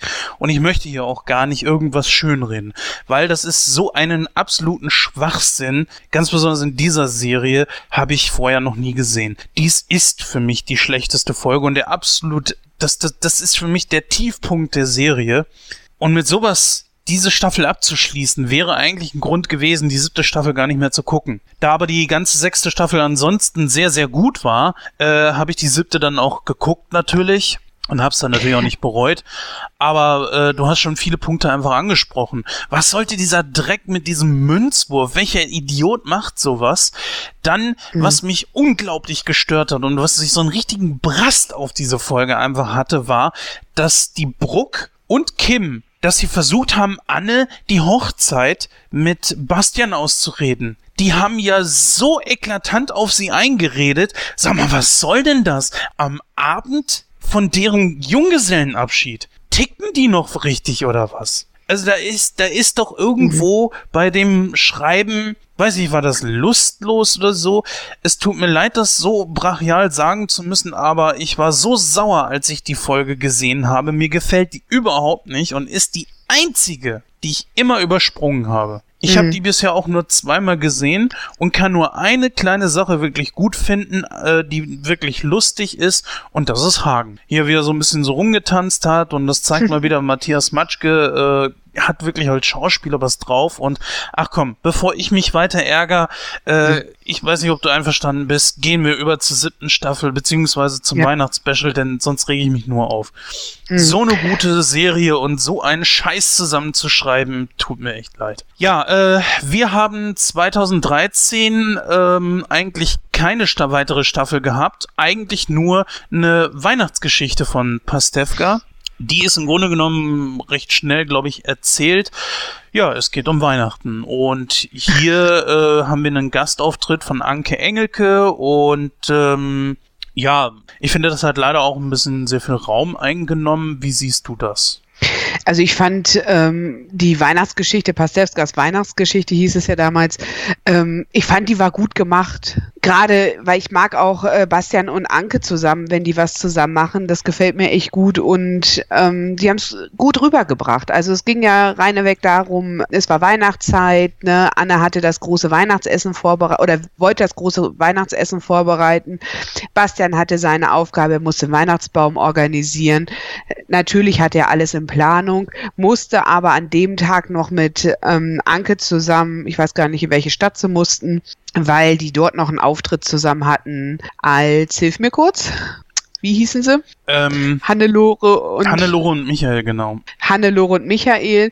Äh, da hatten sie einfach nochmal einen Showauftritt und darum drehte sich einfach alles. Also Bastian hatte die Aufgabe, einen Weihnachtsbaum zu organisieren. Das klappte natürlich erst, also er hatte sich einen kleinen ausgesucht, aber es musste ein großer sein. Dann hat er sich von wen anders den genommen und so ging diese ganze Geschichte. Und dann war der Weihnachtsbaum, hatte dann Anke verschenkt gehabt ähm, und da musste Bastian sich einen neuen Weihnachtsbaum organisieren und gleichzeitig lief dann halt, dass, dass die halt, ich glaube, nach München fahren mhm. mussten. Mhm und äh, dort diese Show nochmal machen mussten. Und ich fand, das war ganz gut, ganz gut gemacht. Also wer, Anke war ein bisschen, er hatte immer so das Gefühl, sie war so ein bisschen angepisst. Sie war ne? sehr also penetrant. So, äh, ja, so, so, ah, Weihnachten, äh, es gibt keinen Weihnachtsbaum bei uns, äh, weißt du, wo ich so gedacht habe, auch Mensch, Anke, was ist denn los mit dir, ne?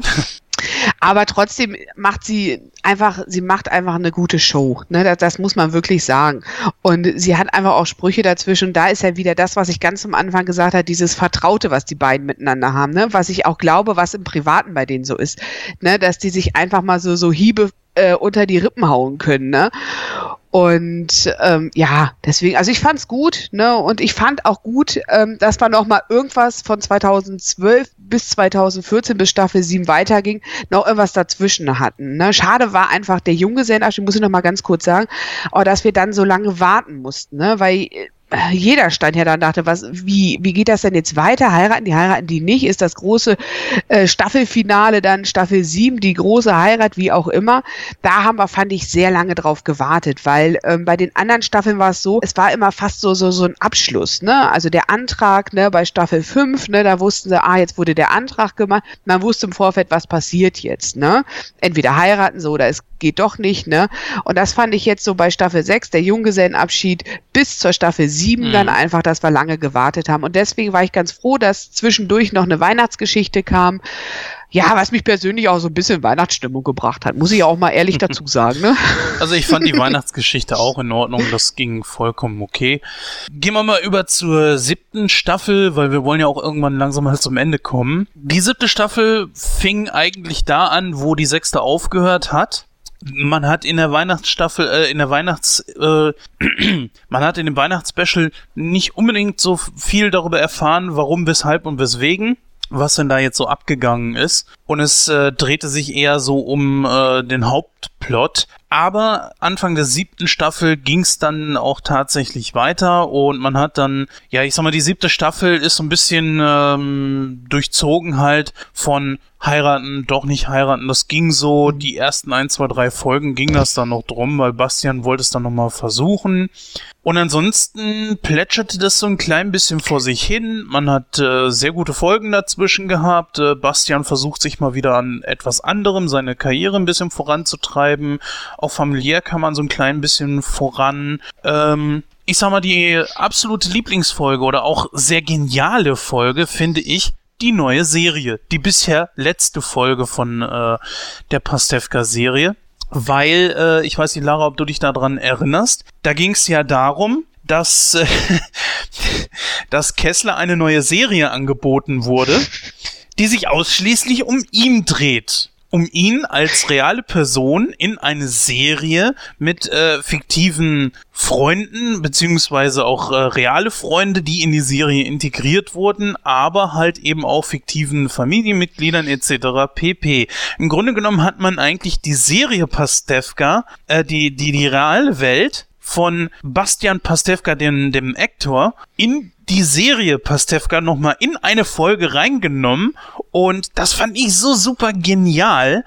äh, absoluter Hammer. Das, dann hat sich das Ganze ja noch so ein bisschen äh, verstrickt mit Annette Frier dazwischen und Frier hatte dann plötzlich die Serie irgendwie übernommen und Bastian hat das Ganze irgendwie so ein bisschen manipuliert und dann wurde er selber manipuliert und Einfach klasse. Also ich fand alleine von der Idee her, fand ich das super. Und ehrlich gesagt, ich hatte sogar ein bisschen gehofft, dass irgendwann so ein kleiner Ableger von der ganzen Geschichte kommt, von dieser Serie. Und wir vielleicht tatsächlich wirklich Kessler oder keine Ahnung oder so sehen. Weil ich finde es schade, dass man die Idee der Serie Pastewka nur auf diese Serie beschränkt und es da nicht irgendwie einen Spin-off oder so von gibt. Mhm. Ansonsten finde ich kurz und knapp gesagt eigentlich die siebte Staffel sehr, sehr gut. Äh, sie hat keinerlei äh, Nachteile gegenüber der sechsten Staffel und wurde eigentlich sehr gut weitergeführt. Wie findest du das und was ist mhm. deine Lieblingsfolge aus dieser Staffel? Also ich sehe es genauso wie du. Ich finde auch, ähm, siebte Staffel ist wirklich gut. Meine Lieblingsfolge ist, ich weiß nur jetzt nicht, wie sie heißt, ist die, ähm, als sie ähm, doch sich überlegt haben, ähm, sie wollen heiraten. Das ist gleich zu Anfang die Zeremonie. Das ist, ja. ah, okay, alles klar. Und das finde ich so genial gemacht, ähm, weil es fängt eigentlich damit an, dass ähm, Bastian mit Hagen und Volker auf dem Friedhof sind, dass die das Grab von, ich weiß gar nicht, Oma Hedwig, glaube ich, ist es, Heti. ne? Neu Heti, genau, neu gestalten wollen und ähm, Bastian und Hagen eigentlich für die Blumen zuständig sind. Nee, das war eher, glaube ich, ein Onkel, aber ja. Genau, wie auch immer. Und ähm, ja, jedenfalls geht es dann darum, dass die sich einfach, ähm, oh, ich krieg das, krieg das jetzt so gar nicht mehr zusammen. Jedenfalls geht es ein bisschen so um.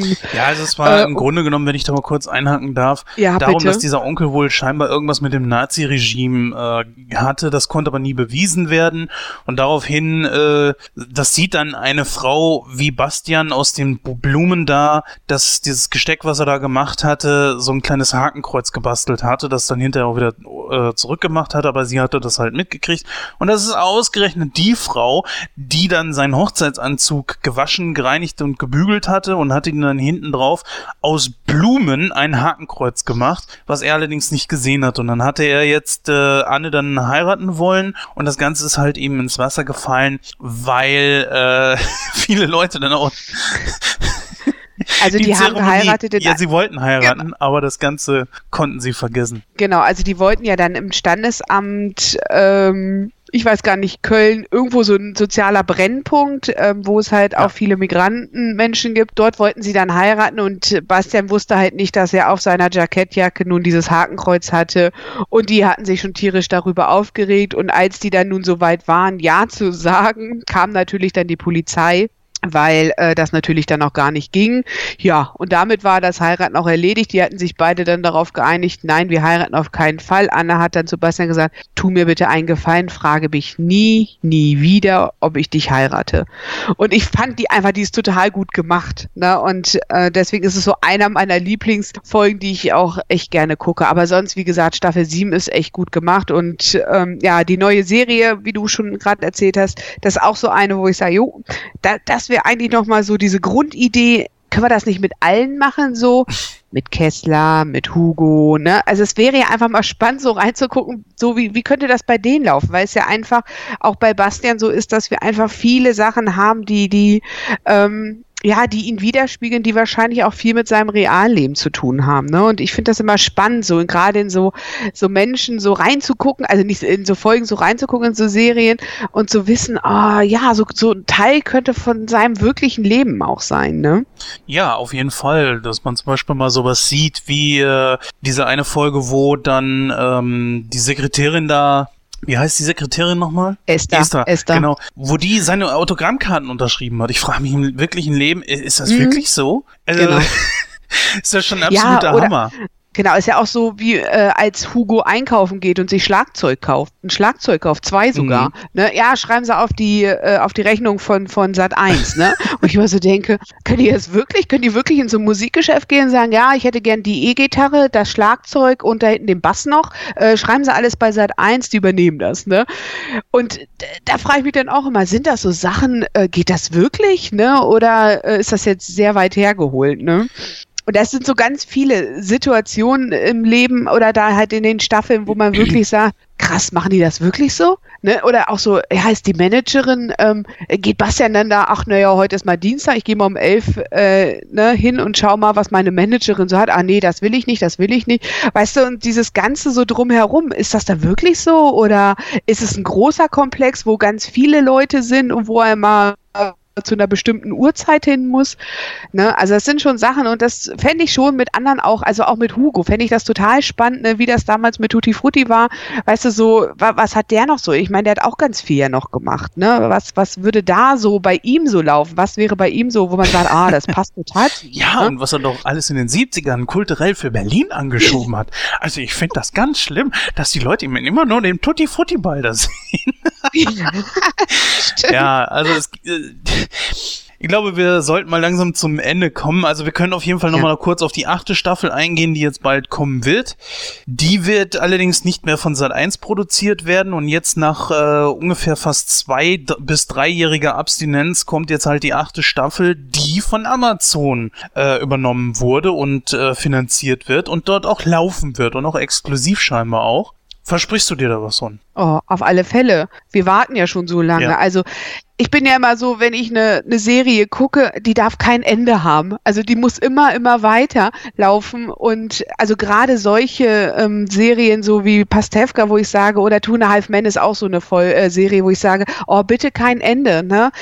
Ähm, und das finde ich hier auch und ich freue mich einfach tierisch drauf und ich bin offen für alles. Also ich bin wirklich offen und habe auch noch gar keine Vorstellung, was so kommen wird. Ich hoffe einfach nur, die haben das gleiche Niveau, was sie jetzt halt die letzten sieben Staffeln gehabt haben und und ähm, ja, ich hoffe, dass ich einfach Spaß daran habe, Staffel 8 genauso zu gucken wie die anderen auch und dass da einfach viel Witz mit bei ist. Ja, kommen wir jetzt mal abschließend zu unserem Fazit, beziehungsweise kurz vorher noch mal ein paar erwähnenswerte Sachen. Alle Schauspieler scheinen irgendwie, irgendwie miteinander verbunden zu sein. Selbst äh, René Steinke und Sonzi Neu, die haben äh, vor einiger Zeit noch was auf der Bühne zusammen gemacht. Also da gibt es äh, unglaublich viele Parallelen. Bettina Lamprecht und Matthias Matschke, wie gesagt, äh, in Ladyland und Ladykracher zusammen. In Bettina, äh, Bettys Diagnose treten viele von den Pastewka-Leuten auf und es gibt so viele Überschneidungen, das ist unglaublich. Bastian Pastewka und Matthias Matschke haben jetzt auch so eine Serie gemacht, äh, wo Matthias Matschke unter anderem eine Hauptrolle mit übernommen hat und dort ist Bastian Pastewka der Erzähler. Also es gibt so viele Parallelen eigentlich. Das ist ein Ensemble, was sich halt eben scheinbar privat auch kennt. Und wenn man mal auf äh, eine der Twitter- beziehungsweise Facebook-Profile von denen guckt, da gibt es auch ein kleines Video, ich werde es mal suchen und auch entsprechend verlinken in den Crow Notes, wo die sich äh, zu Weihnachten getroffen haben und haben da so ein kleines Video aufgenommen, was halt eben das komplette Ensemble von, den, von dem Hauptcast war. Mein Fazit zur Serie ist einfach, es gibt noch so viel, was man erzählen könnte. Ich persönlich möchte einfach mal sagen, dass ich es nicht verstehen kann, dass so viele Lücken dazwischen äh, sind. Und vor allen Dingen, dass innerhalb von sieben Staffeln jetzt gerade mal 67 Folgen existieren. Warum so wenig Folgen pro Staffel, kann ich ehrlich gesagt nicht verstehen. Ist mir viel zu wenig und diese Serie hat unglaublich viel Potenzial. Und ich hoffe natürlich auch noch für die nächsten Jahre. Und wenn sie wirklich mal endet, dann hoffe ich nicht mit einer 0815 Folge, sondern irgendeine, die auch aussagekräftig ist dafür, ja, jetzt ist hier Schluss, es war schön, macht's gut. Ne? Ja, also ähm, ich kann mich eigentlich nur anschließen, das, was du gerade gesagt hast. Ähm, also ich freue mich auf alle Fälle auf die achte Staffel. Ich war so glücklich, als ich es gehört habe, dass es da weitergeht, ähm, weil ich hatte schon im Vorfeld äh, eigentlich schon ein bisschen für mich abgeschlossen, habe gedacht, na, ist es jetzt doch das Ende mit Staffel 7, weil man einfach lange nichts gehört hat äh, freue mich einfach total, dass es Staffel 8 gibt und ich hoffe einfach, dass es noch mehrere Staffeln gibt. Wie ich ja vorhin schon mal gesagt habe, das Ende, wenn es ein Ende gibt, dann bitte so, dass einfach die Hütte brennt und Bruck und Pastewka einfach davor sitzen und sagen, alles dumm gelaufen. Irgendwie so in der Art. Ja, liebe Hörer, damit sind wir jetzt auch tatsächlich mal am Ende angelangt. Wir dürften jetzt ungefähr diese, die Marke von zwei Stunden überschritten haben, beziehungsweise kratzen wir genau dran.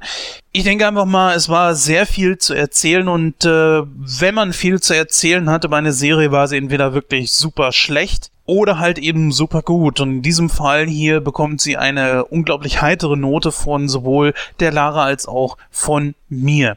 Wenn euch diese Ausgabe hier gefallen hat, dann hinterlasst doch auf Facebook, auf Twitter oder halt eben auf www.nightcrow.de einen Kommentar zu dieser Serie. Lasst uns einfach mal wissen, wie ihr diese Serie findet, ob ihr mehrere solcher Serien haben wollt, also entsprechende Spin-offs und was ihr euch vielleicht auch von einer achten Staffel erwartet.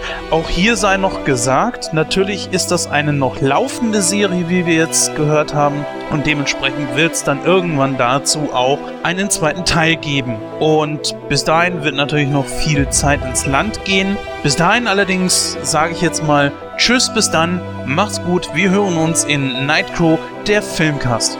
Ja, ich wünsche euch auch noch einen schönen Tag und ja, viel Spaß beim Hören. Lasst es euch gut gehen. Macht's gut.